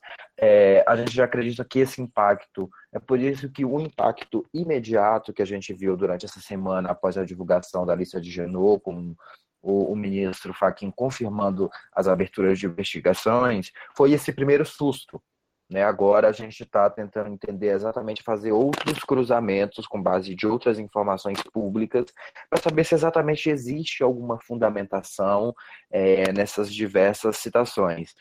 Sem sombra de dúvidas, isso ainda vai ter um impacto muito maior é, nas eleições de 2018, tanto das pessoas que porventura querem voltar a ocupar um cargo público, quanto os candidatos que porventura vão querer é, se candidatar à reeleição, né? Se a gente for, por exemplo, citar o senador Renan Calheiros, né, que está em constante briga com o, o, governo Temer, mas que também tem um desejo muito grande de buscar uma reeleição é, ao cargo e manter, por consequência, o foro privilegiado.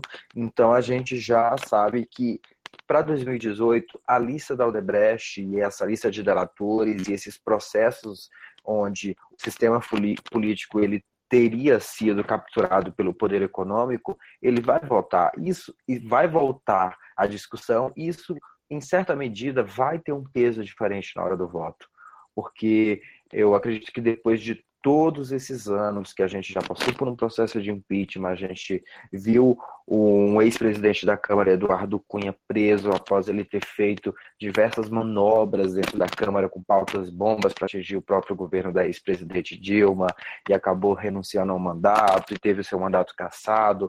A gente passou nesses últimos quatro anos umas longas histórias na política. É, a minha preocupação é o que, que vai sair depois disso tudo. Né? A gente está aqui já em abril de 2017, ainda falta mais ou menos um ano e pouquinho para as eleições de 2018. O pós-dia seguinte, sabe? O dia seguinte a todo esse processo que vai culminar ou não numa renovação política, né? O próprio sistema político ele vai conseguir dar um jeito de se preservar ou a voz da sociedade brasileira que, é, que não aceita esses escândalos de corrupção, que não aceita é, esse vilipendiamento do, do, da coisa pública vai conseguir votar que não sejam pessoas que foram citadas, enfim, a gente ainda não consegue. Está tudo tão imprevisível, Ivan, e essa imprevisibilidade da política que às vezes assusta esse espectro do mercado, né? Fala-se que, que o mercado está vendo essa imprevisibilidade, que não sabe, mas eu acho que a gente vai ter que esperar um pouco mais para saber para que rumo vai dar e para que rumo vai tomar é, após essa, esse turbilhão que o país está passando. Uma... Fala aí, Luana, manda ver. Não, não, é para complementar, porque o Jorge retomou, é, falou dessa questão da lista fechada, que poderia ser. E a gente vê esse senso de preservação. Você falou de PT, PSDB e PMDB. E não só atuando no judiciário, eles podem uh, manobrar de forma a garantir uh, fôlego para o presidente Temer terminar o mandato, em contrapartida de que o presidente Lula não responda a um processo, não vá para a cadeia até lá. E, enfim, é, você tem, você tem essa questão no judiciário, mas também você tem uma questão no Congresso Nacional. Você tem, para além da lista fechada, você tem outros mecanismos que estão em análise no, na Câmara, que fazem parte da, da agenda de reforma política e que podem avançar fortalecendo o PMDB, PT e PSDB. A gente percebeu que o PT teve uma, uma, uma derrota gigante, foi, foi enfim, na, na eleição municipal do ano passado. Foi o país, foi o partido que mais perdeu uh, espaço. Em contrapartida, você teve o, o, PSDB com um avanço e o PMDB mais ou menos estável ali é, no espectro de, de enfim, na, na, eleição. E aí o que você pode fazer dentro do Congresso Nacional para firmar esse pacto, para dar sobrevida ao PT, PSDB e PMDB, visando a sobrevivência do partido, a sobrevivência dos, dos líderes desse, desse partido, dos players desse partido, para as próximas eleições. E aí a gente vê como é que fica depois. Você tem cláusula de barreira, que você pode, é, por meio da, você tem hoje 30 e, é, 35, se não me engano, por aí, em torno de 35 partidos políticos registrados no TSE. Desses, 20 e pouco, 24 talvez, tem a representação na Câmara dos Deputados. Tem representação, tem deputado eleito por esse partido na Câmara dos Deputados. É, e muitos de partidos assim que você nunca ouviu falar. Quando você coloca uma cláusula de barreira dizendo que, que é uma proposta interessante, eu acredito, bom, a minha, a minha opinião pessoal é de que é, a minha opinião é de que é realmente uma proposta interessante, mas quando você limita a proliferação de partidos pequenos, ou quando você diz que o partido só vai ter assento se ele, se ele obtiver tantos por cento do, dos votos em 14 estados, e sendo que nesses 14 estados, ou nesses X estados ele tem que alcançar a cifra de tantos milhões de votos para poder ter uma, uma cadeira no parlamento, você limita esses partidos pequenos e quem você fortalece? Uhum. Os, é, a resposta, os... PT, PSDB uhum. e PMDB, partidos Sim. grandes. Então você tem isso no Congresso que pode ser votado como parte de uma reforma de agenda política que agora vai surgir muito forte, não tenha dúvida.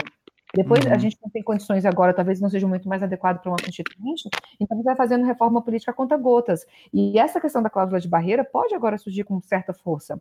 Você tem a questão das coligações proporcionais. O que é coligação proporcional? É, e uma coisa que é chata, que o Jorge falou assim: ah, você, você vai perder na lista fechada o poder de votar naquele cara diretamente. Mas isso já não acontece. Uhum. Você vota no fulano de um partido X, mas você elege o cicrano do partido Y, porque ele está coligado com o partido Exato. X, e ali é. quem teve mais votos, não é, não é, não é necessariamente quem teve mais votos quem leva a, a, a, cadeira, não é, não é eleição majoritária, é eleição proporcional. Então você pode, acabando com coligação, você acaba com coligação de nanico com grande, você também elimina o nanico. E quem precisa Sim. de coligação é partido pequeno. Partido uhum. grande até que é bom também, enfim, ter coligação, mas, mas quem, quem, quem sobrevive de coligação é partido pequeno. Então você elimina isso também e fortalece partido grande. Você tem a questão da anistia ao Caixa 2. Tudo uhum. isso no âmbito do legislativo. Tudo isso a gente está falando de Congresso Nacional para ser analisado pelo Congresso que a gente tem aí com essa qualidade que a gente está vendo. E por aí vai, financiamento eleitoral, financiamento público de campanha, que é uma outra discussão, e um dado que eu não tenho aqui em mão, mas que a gente pode também ir atrás pesquisar, é, é de quanto aumentou o fundo partidário nesses últimos, desde que essa, essa discussão do financiamento é, público de campanha ganhou força, inclusive, com a interferência do STF né, que a gente teve a decisão da STF de que a campanha não pode receber dinheiro, tem, é, limitou as maneiras, as formas e de quem que uma campanha política pode receber dinheiro. Então, com, quando você teve esse posicionamento do STF e você tem essa discussão ganhando força na sociedade, você, você aumentou, triplicou, quadruplicou, salvo engano, o repasse para o fundo partidário. Então, assim, são todas essas questões, é, em, to, em, torno de todas essas questões, pode girar, sim, esse acordão PT, PSDB, PMDB, para a sobrevivência desses partidos e dos líderes que encabeçam, obviamente, esses partidos. É, isso que a, que a Luana falou me fez lembrar que, por exemplo, está em discussão na CCJ exatamente a, uma instituição da cláusula de barreira, né? onde ele impõe algumas regras para buscar, de alguma forma, diminuir o número de partidos com representação no Congresso Nacional. Hoje está nessa faixa mesmo, Lona, de 24 a 25, porque uma vez ou outra algum deputado deixa o mandato, assume um de outro partido, mas 24 partidos, 25, isso é inviável para a governabilidade, para uma busca de. Porque senão acaba que o governo ele tem que negociar muito, porque o parlamento está muito pulverizado sabe? E isso a gente não está falando de governos A e B, está falando de um governo independente de que partido, de que presidente venha, sabe? Fica muito difícil é, nesse, nessa na atual conjuntura desse presidencialismo de coalizão, a qual o nosso país se sustenta, esse grande número de partidos no Congresso Nacional. E como a Luana falou, consequência, as próprias mudanças que virão vão fortalecer os grandes partidos, como PT, PMDB e PSDB. Esses são os três maiores partidos hoje com representação na Câmara dos Deputados, eles vão sair fortalecidos. Então a gente está assim meio que numa sinuca de bico, né? Para onde que vai. é, a preocupação do sistema político é que a forma que está em relação ao financiamento de campanha, a forma que está posta, não tem como é, você fazer uma, uma eleição para o ano que vem, porque normalmente as eleições majoritárias elas são um pouco mais caras, né?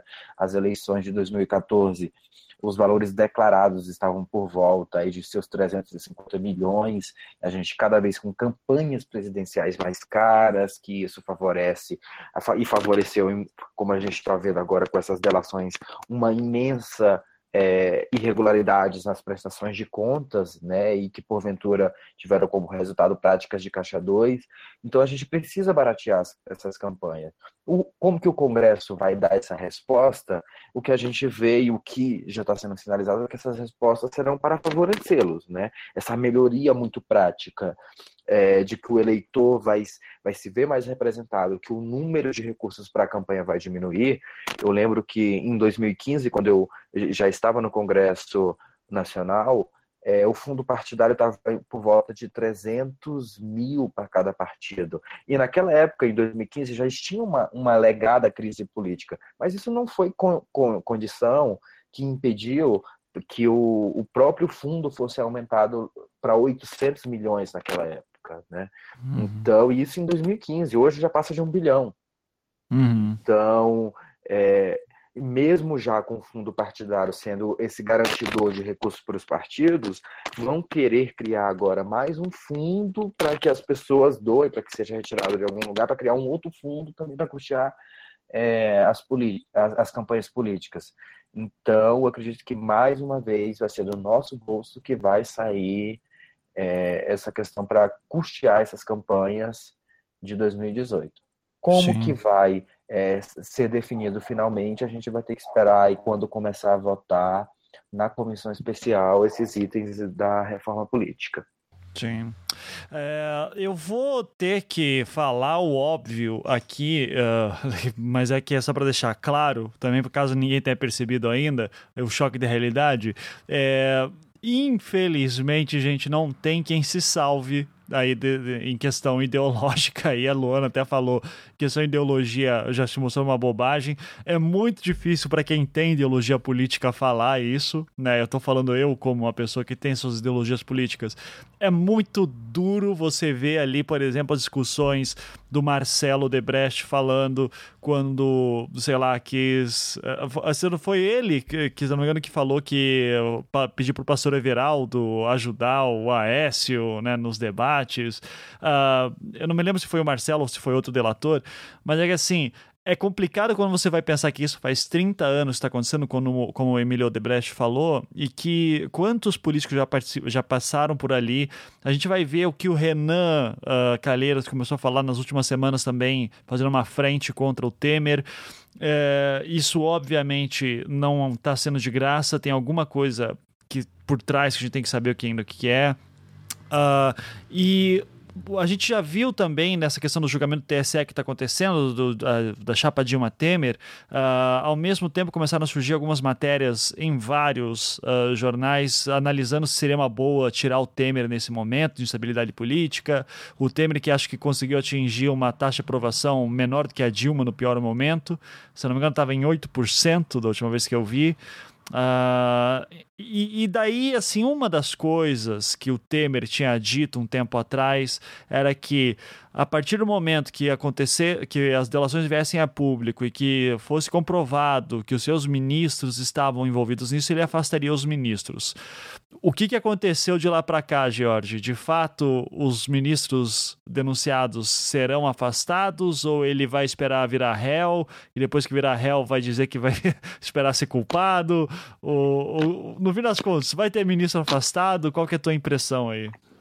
Olha, é, Ivan, nesse primeiro momento, o que o próprio presidente Michel Temer vem sinalizando é que não vai afastar nenhum, até em entrevista que ele deu à Band na última, no último sábado agora, ele confirmou que não vai afastar ainda nenhum ministro, né? Caso, na, aí a gente volta lá na primeira sinalização dele, ele, ele confirmou que afastaria caso o denunciado virasse réu. Aí ele seria afastado até o encerramento das investigações.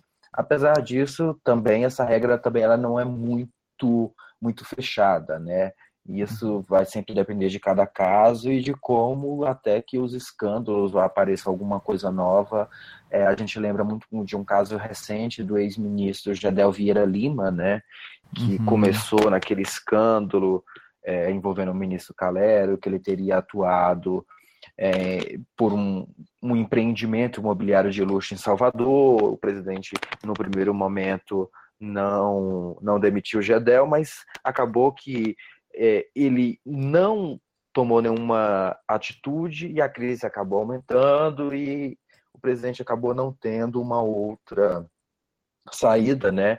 É, oficialmente, o ministro Gedel acabou pedindo para sair do governo, né? Um fato curioso é que a grande maioria dos ministros, quando está perto de cair, eles não são demitidos por Temer. Normalmente eles pedem para sair. Então, essa é uma característica muito peculiar deste governo provisório. Uhum. É, mas, por enquanto, todos que foram citados até o momento, até porque não viraram réus, a orientação do Palácio do Planalto é que fica como está. Por enquanto, uhum. ainda não tem uma mudança, salvo aí vai depender de cada um, de cada citado, se o caldo engrossar pro lado deles. Sim. E então eu acho que a gente pode é, ir, ir para o encerramento aqui da conversa, porque, de novo, ainda tem que se avaliar muita informação, investigações ainda estão andando. É, é bom lembrar também que a gente está tá tendo acesso a esses vídeos agora em abril, só que as delações datam ali de dezembro, então foram passados esses quatro meses aí, provavelmente investigando, né, tentando achar mais informações. Uh, o Lula ainda não foi preso, então deve estar tá tendo alguma dificuldade para encontrar. Vamos descobrir aí daqui para frente. Mas é, eu, eu queria focar em um ponto específico também da Luana e do George. É, um dos vídeos também que mais circulou para ficar nos pontos mais famosos aí, uh, de um dos delatores, um ex-executivo da Odebrecht, falando que, uh, não vou lembrar o nome do executivo, que ele falou que participou de uma reunião em 2010, que foi no escritório do Temer, Uh, e que o, lá em São Paulo, nessa reunião estava o Cunha e não me lembro mais quem, mas que o Cunha representava a Câmara o Eduardo Braga também. O Eduardo Braga, exato. Uh, que daí seria a Câmara e Senado, estariam ali, né? Uh, e que daí o delator em um momento fala, ó, oh, seguinte, eu tô... É, ele falou assim, nunca, ele fala assim, nunca tinha ouvido falar de Michel Temer, e perguntei para ele assim, ó, como é que você vai ser o vice da Dilma, né? Que diz que ela é uma mulher difícil de se lidar e tal. Daí o Temer teria feito, diz assim, não, esses dois aqui me ajudam a controlar ela. Inclusive o, o Temer teria feito um comentário extremamente machista de apontando pro colo dele, falando qualquer coisa, eles botam ela aqui, né? Tipo no meu colo. É... E, e, daí, assim, se isso aconteceu em 2010, né? Daí a gente viu tudo que aconteceu, daí fica, começa a ficar complicado, né? Uh, eu, eu queria. Daí eu, esse foi, inclusive, o vídeo que o Temer fez. Uh, foi, foi por esse motivo desse vídeo que o Temer fez a sua resposta, uh, o seu pronunciamento. Luana, você podia daí falar um pouquinho sobre esse pronunciamento do Temer e especificamente se o que, que isso envolveria, por que, que ele vai fazer essa discussão. Se puder falar um pouquinho sobre, uh, sobre esse posicionamento dele depois desse vídeo, daí eu acho que dá, dá uma boa contextualização para a gente aí também. Que, o que o presidente Temer tem tentado fazer é descolar realmente, e, e uma coisa que ele disse muito uh, num desse, nesse pronunciamento é de que ele não mancharia a, a, a história dele com esse tipo de, enfim, com esse tipo de comportamento, com esse tipo de coisa, com esse tipo de acusação, com as alegações que estão sendo feitas, né?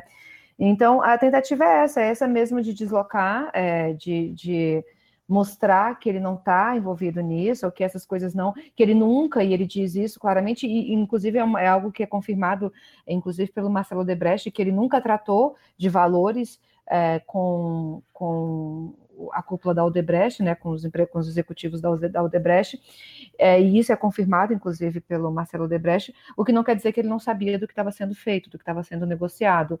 Uh, essa relação dele com a Dilma sempre foi muito delicada, e a gente lembra da carta e de todos os episódios porque passou, né, nesses últimos nesses últimos anos e tudo da carta dele falando que não que era um vice de, uh, de figuração e tudo mais, todo esse rancor que ele guardava da presidente, da, da ex-presidente agora. Então a, a, questão é essa, a questão é, é me deslocar do que está acontecendo. Eu não sou essa pessoa é, que estão dizendo que isso que eu sou, eu não fiz isso que estão dizendo que eu fiz, eu não negociei, e tudo isso é porque eu não poria em risco a minha história, a minha biografia é, por conta dessas questões. Então, a tentativa do Planalto é essa, de demonstrar normalidade. Como eu falei no começo do programa, as reuniões continuam, o foco continua sendo, é, pelo menos externamente, pelo menos jogando para a plateia, as reformas que estão é, sendo discutidas no Congresso Nacional. E, e, é isso, é passar é, essa questão, enquanto não, não tem nenhum ministro réu, todos estão sendo ainda, estão na fase de inquérito, né, estão sendo, está sendo investigado, essa questão toda, e que o governo continua e que, enfim, é, não tem realmente essa, essa ligação que se quer supor ter com a, o, o, presidente Temer e esse, esses casos de corrupção. Agora, a relação dele com a Dilma nunca foi boa, nunca foi uhum. boa. É, eu não cheguei a ver esse que você falou dessa desse suposto dessa questão, eu não vi esse, pelo menos esse ponto é, do machista e dessa, dessa desse comportamento que ele teria tido, mas também não, não é uma coisa que a gente deva estranhar, né? Ah, enfim, a gente teve alguns posicionamentos do presidente, inclusive no Dia da Mulher, que foram duramente uh, criticados, né? Quando ele disse que a mulher era a pessoa que sabia o preço do mercado e que era responsável pela educação dos filhos. Então, assim, é, comportamentos desse tipo não nos assustam, venha ele de quem vier é, dentro dessa classe política que a gente tem aí hoje em dia. Então é isso, é essa tentativa mesmo de deslocar e de que eu não poria, o discurso é esse, eu não poria a minha biografia em risco é, por conta desse tipo de negociação. E, e pelo, que, pelo, que demonstra, de fato, ele não, é, ele não diretamente esteve negociando valores, 10, 20, 30, 40 milhões, que é o que é o valor que a gente tem hoje em dia, é mais, enfim, vai saber. E até emendando o, a, o motivo do presidente ter se preocupado em relação às citações do nome dele, é porque mais um delator, que no caso, nesse caso em específico, foi o Márcio Faria, afirmou que o, o presidente Michel Temer estava assim numa roda de conversa e ele tinha conhecimento das negociações de propina. Né? Essa foi uma reunião que foi articulada em 2010 pelo ex-deputado é, Eduardo Cunha, que hoje está preso em Curitiba, e no detalhamento do vídeo, e nós do Intercept até também é, colocamos lá esse vídeo, o delator é muito preciso, ele é muito categórico em afirmar que aquela reunião foi quando foi fechado os 40 milhões de dólares para o PMDB, e que esse valor seria um valor muito alto. E por ser um valor considerado muito alto, ele precisaria de um engajamento do PMDB em toda a sua cadeia, né? É, e exatamente por essa força do vídeo que teve uma repercussão muito grande aqui em Brasília, né? O próprio presidente mudou a estratégia, falou e gravou também um vídeo é, colocando, falando nas redes sociais exatamente nessa mensagem de que não mancharia a sua biografia, né? Então a gente tem aí uma citação direta ao próprio presidente da República, que estava consciente dessa reunião. E o próprio detalhe é que ele fala que o presidente sentou na cabeceira da mesa, né?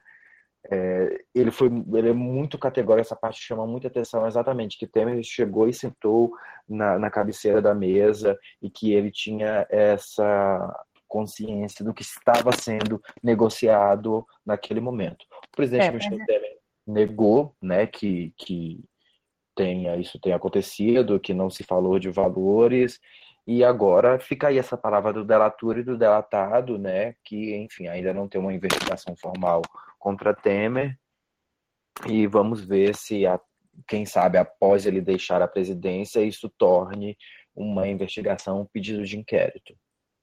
É, o que se diz é que a presença dele nesse jantar, nessa reunião, seria a garantia, porque o valor realmente de 40 milhões, se não me engano, de reais, Jorge, mas enfim. É, gente... eu, eu tinha até colocado de, de reais também, alguma pessoa comentou, não, ele não falou na delação reais, parece que foi dólares, mas eu vou até confirmar e vou saltar lá no Twitter depois esse valor direitinho pra gente. O título do vídeo no canal da Folha é Temer participou de reunião em que se cobrou propinas de 40 milhões de dólares, diz então, delator. É, então sim. é um valor realmente alto pra caramba. É, sim. É, 40 milhões de reais ou dólares é bem alto. Mas a presença dele nessa reunião e essa, bom, é isso que, que, dela, que, que vem da, da denúncia, é, é, muito embora ele não tenha discutido uh, diretamente, pelo menos segundo os delatores, esse valor, o valor X ou Y, mas a presença dele era o sinal de que, ok, vamos continuar com a negociação. É isso que se tem por parte da delação. Luana, e é por isso, e, e até pelos presentes, é, saiu uma nota do ex-ministro, o deputado Henrique Eduardo Alves, que naquela época ele não tinha participado dessa reunião, mas pelos presentes que, que estavam relatados, que o próprio ex-deputado Eduardo Cunha é, foi o articulador dessa reunião, é que isso também leva um pouco de apreensão ao Palácio do Planalto, porque é, após a condenação de Eduardo Cunha a 15 anos de prisão pelo juiz Sérgio Moro, é, voltou-se novamente aquela, aquela assombração de que Eduardo Cunha poderia fazer um acordo de delação premiada, até para uhum. explicar é, algumas outras relações do próprio PMDB é, e do próprio presidente Michel Temer. Então, esse seria uma das coisas que poderia complicar muito a vida do, do, presidente Temer, caso Eduardo Cunha feche um acordo de delação. Até o momento, essas tratativas é, estão apenas ainda nos bastidores da política, não tem nada formado. Acredita-se que, caso a Operação Lava Jato avance sobre a mulher de Eduardo Cunha, a jornalista Cláudia Cruz, ele poderia. É, sinalizar uma formalização do acordo de delação premiada, mas nada confirmado ainda. Vez ou outra, a gente vê nos bastidores essa discussão que Cunha poderia fazer uma delação, mas até o momento nada de concreto. E aí, trazendo à tona, inclusive, uma, uma um, em algum momento da nossa conversa, o Ivan falou que é, não sabe por que o Renan Calheiros está tão puto, desculpa a palavra, com uhum. o governo Temer. A gente ainda não conseguiu descobrir isso. Mas a, a gente pode inferir, rememorar alguns fatos, alguns fatos recentes é, do Renan, por exemplo, é, dizer, acusando alguns ministros do presidente Temer de serem porta-vozes é, de Eduardo Cunha. E eles não têm uma relação é, é, boa, saudável. Então, talvez a grande, a grande rusga do Renan, hoje em dia, com o governo do presidente Temer, é a presença de Eduardo Cunha ainda no governo. Então, a presença forte de Eduardo Cunha ainda no governo, mandando, mesmo de dentro da Papuda, de, eu não sei qual presídio que ele está sendo a Papuda aqui no Brasil, mas mesmo dentro do presídio, por meio dos ministros, né, de, de ministros ah, é, que estão aí, que foram indicados recentemente ah, na, em trocas, inclusive ah, como, enfim, a gente teve aí alguns ministros que saíram do governo, e é isso, é a presença, talvez a presença de Eduardo Cunha mais forte do que a gente imagina, e sempre esse fator Eduardo Cunha, né? Mesmo preso, ele continua sendo um fator importante é, dentro do governo. É, e sobre essa relação Michel Temer, Odebrecht, Cunha e tal, eu tenho uma, uma das análises que eu vi que foi interessante foi a seguinte: vocês devem lembrar que novembro do ano passado, finalzinho de novembro, o Cunha mandou algumas perguntas para o Temer responder como testemunha dele, né? Ele mandou 41 perguntas, o Moro barrou 21 das 41 perguntas. Uma das perguntas, e daí por isso que esse vídeo começa a chamar a atenção, é o Cunha perguntando assim: Vossa Excelência tem conhecimento se houve alguma reunião sua com fornecedores da área internacional da Petrobras com vistas à doação de campanha para as eleições de 2010 no seu escritório político na Avenida Antônio Batuíra, no 470 em São Paulo, juntamente com o senhor Augusto Henriques? É, essa pergunta foi barrada pelo Moro, só que ela começa a encaixar naquele momento porque pelo delator, aquela conversa se dava justamente também através de um acordo que a Odebrecht faria para a Petrobras, né, para construções da Petrobras. Então é, ne é, é, nessas pontinhas assim que, eu, que a imprensa agora tem que começar a tentar uhum. encaixar, né? É, é. Fala aí, Luana. E aí, Ivan, você tem essa, essa, essa, esse envio de perguntas no ano passado, no fim do ano passado, e aí você tem é, em fevereiro o Alexandre de Moraes assum, saindo, deixando o Ministério da Justiça e assumindo o STF, é, uhum. na vaga do ministro Zavascki, que morreu. E aí você tem o Osmar Serraglio para o Ministério da Justiça, que é tido como um aliado de Eduardo Cunha. Você tem André Moura na liderança do governo, você tem Agnaldo Ribeiro na liderança na Câmara. É, enfim, é, você tem ali a montagem de um time que, segundo o Renan Calheiros, é um time de porta-vozes de Eduardo Cunha. São uhum. coincidências, claro, né? A gente tá só Claro. ah, apesar de não ser aliado a Eduardo Cunha, a Luana esqueceu de uma pessoa muito importante aí em todo esse tabuleiro político jurídico, que é o próprio ministro Gilmar Mendes, né? Ah, esse daí é. que a gente, os nossos ouvintes aqui do Anticast já, já estão acostumados com as diversas histórias do próprio ministro, né? E ele tem um papel também crucial em determinadas é, decisões até do próprio governo, por ele ter uma amizade já é conhecida com o próprio presidente Michel Temer, né, uma amizade de 30 anos, e ser um dos conselheiros.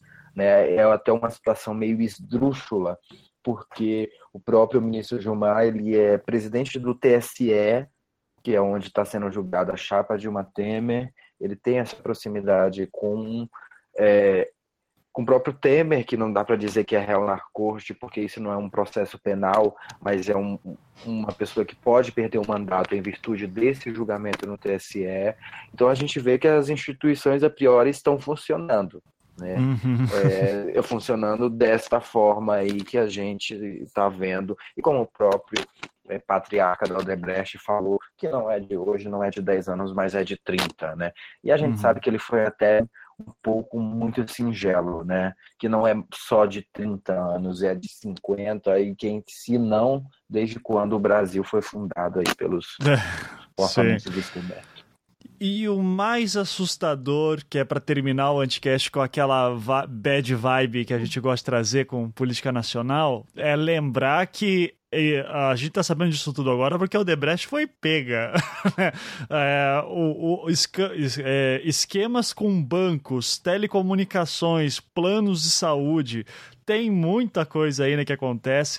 Fica a dica então que a gente fala que volte e meia, que é, cara, tenta ver quem que tá financiando o político que você vai votar, porque isso daí, no fim das contas, depois vai mostrar para quem que ele tá atendendo, né? Infelizmente, vai demorar ainda pra gente achar que, de fato, o político tá lá para atender a população.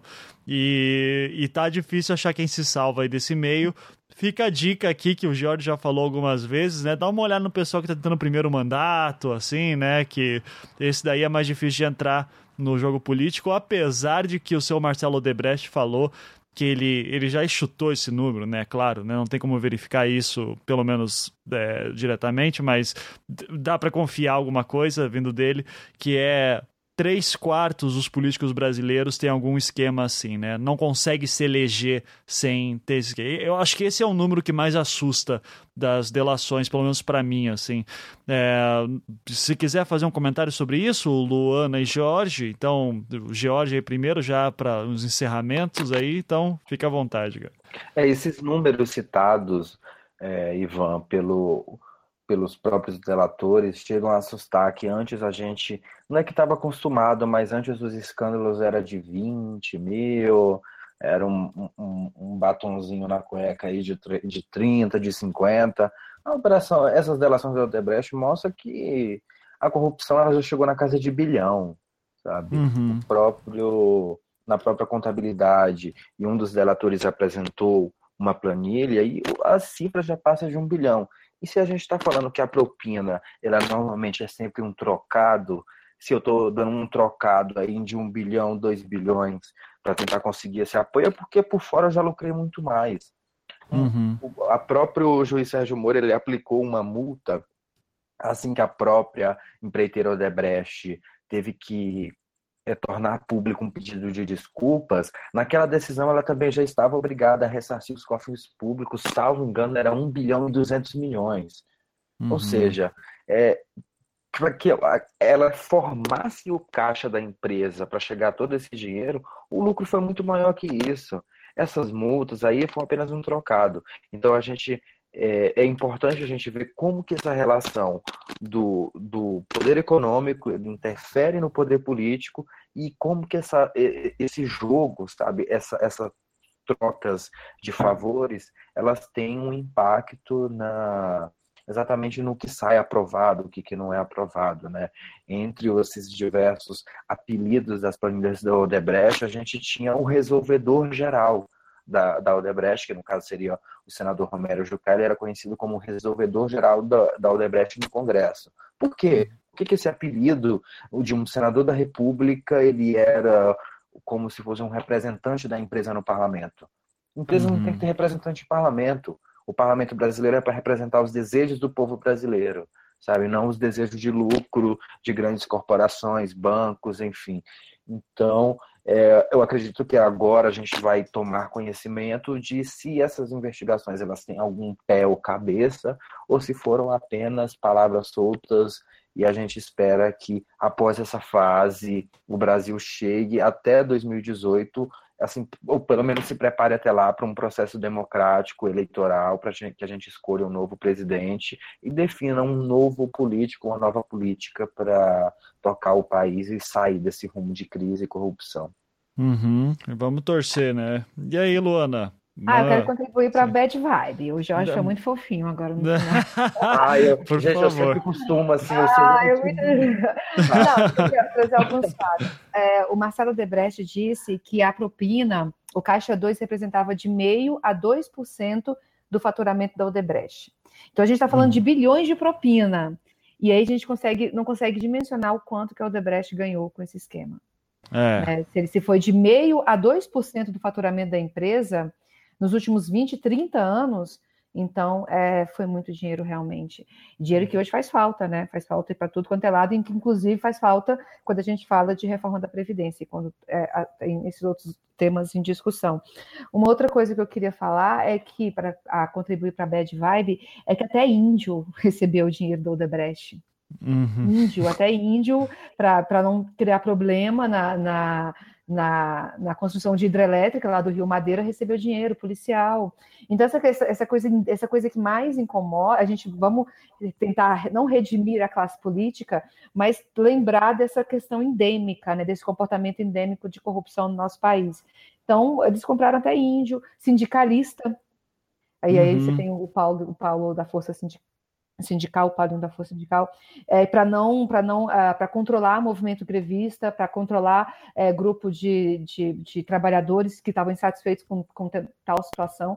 Então, assim, é realmente aquela situação desesperadora, desalentadora, é, que a gente tem e que isso traz adiante. E é só o Debrecht que é a uhum. Odebrecht, mas que a gente sabe, como no, quando no começo da Operação Lava Jato, a gente teve, eu me lembro muito, isso é, isso é muito emblemático, um dos primeiros delatores disse que você não colocava um meio fio no, no, no chão, no Brasil, sem propina. Então, é. infelizmente, é essa situação que a gente tem e é com isso que a gente tem que lidar. E a pergunta que deve ser feita na hora de votar na hora de escolher um candidato, na hora de ler um jornal, já que a gente também está falando de imprensa, a gente começou esse, esse anticast falando, é, pelo menos essa era a intenção de falar do, da, do, papel da imprensa, é quem paga a conta. Porque todo mundo tem um patrão. Eu sou tua uhum. patrão, Ivan. Sou... É, é verdade. Eu patrão, né? Mas todo mundo tem um patrão. Então é isso uhum. que a gente tem que ver. Será que esse patrão é alinhado, enfim, é, é, é palatável ou não é? E é isso que a gente tem que investigar. Uhum, perfeito. Então, gente, eu acho que é isso. Vamos ver onde é que vai, vai esse barco ainda. Lembrando que ainda tem investigação rolando, mesmo os índios lá que foram acusados, mesmo o Paulinho da Força, né? Todos os caras são investigados ainda. Então a gente vai ter que ver ainda quanta água que vai rolar nesse esgoto aí, que tá complicado. E, cara, eu só fico desesperado em pensar em quantos esquemas que a gente ainda não sabe que tem por aí. Assim, é, e, e, juro que é isso que mais me, me tira o sono ultimamente, assim, pensar que a gente só tá vendo uma pontinha do iceberg, assim, de. E isso aí já é. Cara, para pagar minhas contas já é um inferno. Eu vejo os caras falando, não, passei aqui 200 mil, passei aqui um milhão. E eu digo, porra, cara, me dá um pouquinho, velho. Tipo, ah, o secretário do secretário do secretário lá de não sei quem, o cocô do cavalo do bandido, devolveu 90 milhões para a é. Petrobras. Como assim? Você devolveu 90 milhões. Quem é você para ter 90 milhões? Assim, entendeu? Mas, é. mas aí, deixa eu contribuir para a Good Vibe também.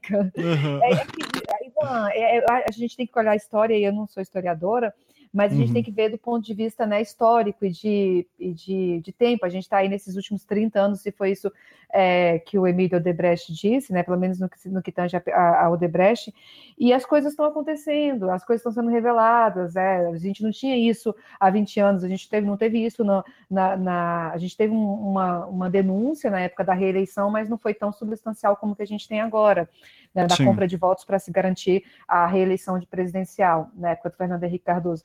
Então, assim, eu sou muito otimista em relação ao Brasil. Acho que o nosso país não tem 500 anos, ele tem 200, né, porque ele uhum. começou a existir de fato quando a família real veio para cá. E acho que esse, esse expurgo é necessário e vai levar para um caminho é, razoável. Então, eu acho é. que as coisas Sim. estão mudando, as coisas estão mudando, e é interessante que a gente veja e perceba isso e que não se desmobilize, porque o desânimo, o desencantamento só leva à desmobilização, que só leva à perpetuação dessas práticas que a gente condena. É, eu lembro do Kennedy Alencar fazendo um comentário assim à época do mensalão, ele dizendo, olha, o mensalão ele abre um precedente aqui para que políticos sejam culpabilizados, julgados, então foi um julgamento importante, independente de se concorda ou não com os desfechos, né, que ainda estão rolando. Mas é, aos poucos, acho que Luana, se tem uma mensagem boa aí é isso, né? Algo está sendo feito. Se claro. vai dar certo, acho, torçamos para que dê, né? A gente tem que ver o que está acontecendo ainda. É, Luana, então muito obrigado por ter participado aqui de novo, sempre um prazer tê-la. Uh, o pessoal elogiou muito você ter vindo aqui da última vez, então queria muito que você viesse aqui. Agradeço aí que ter aceitado o convite. E o Jorge, sempre um prazer também tê-lo aqui, ainda mais aí no olho do furacão, né? Vocês dois, mas o Jorge ali fazendo a, fazendo ali a guerrilha, né? Então, é, vai ter texto novo essa semana, Jorge? Vai sair muita coisa? O que que, o que, que a gente pode esperar aí de vocês? Vai sim, a gente vai continuar essa cobertura sobre a delação da Odebrecht, né, até os desdobramentos nessa semana aí para ver se os políticos vão aparecer aqui pelo Congresso Nacional, se alguém é que vai querer dar as caras, vai querer comentar, é, e se isso vai ter realmente uma, um impacto direto na base aliada do governo. O presidente Temer vai começar a semana chamando os deputados da base aliada para reuniões, para novos jantares. Ele já está já tá no, no, radar aí do Palácio do Planalto chamar a bancada feminina para tratar em relação a alguns pontos da reforma da Previdência, principalmente da idade mínima.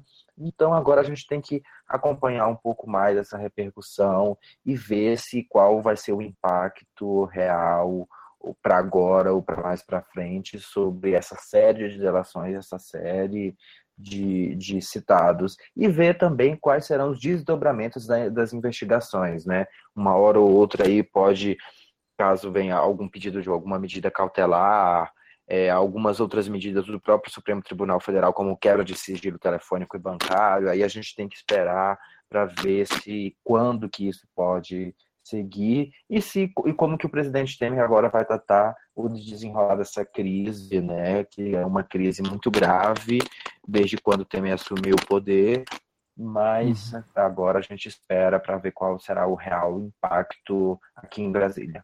Uhum. E lembrando das palavras do profeta Jucá, né? Falta só a grande profecia do Aécio agora, se acontecer. Né? Então, vamos ver aí também o que está acontecendo. Porque todo o resto já se cumpriu, né? Vamos ver se esse grande acordão aí vai acontecer. Tá acordo. vamos, vamos ficar de olho. Então, gente, muito obrigado de novo. E semana que vem voltamos com mais Bad Vibes, como sempre. Então, um beijo e tchau. Vamos dar tchau. Tchau, tchau. tchau.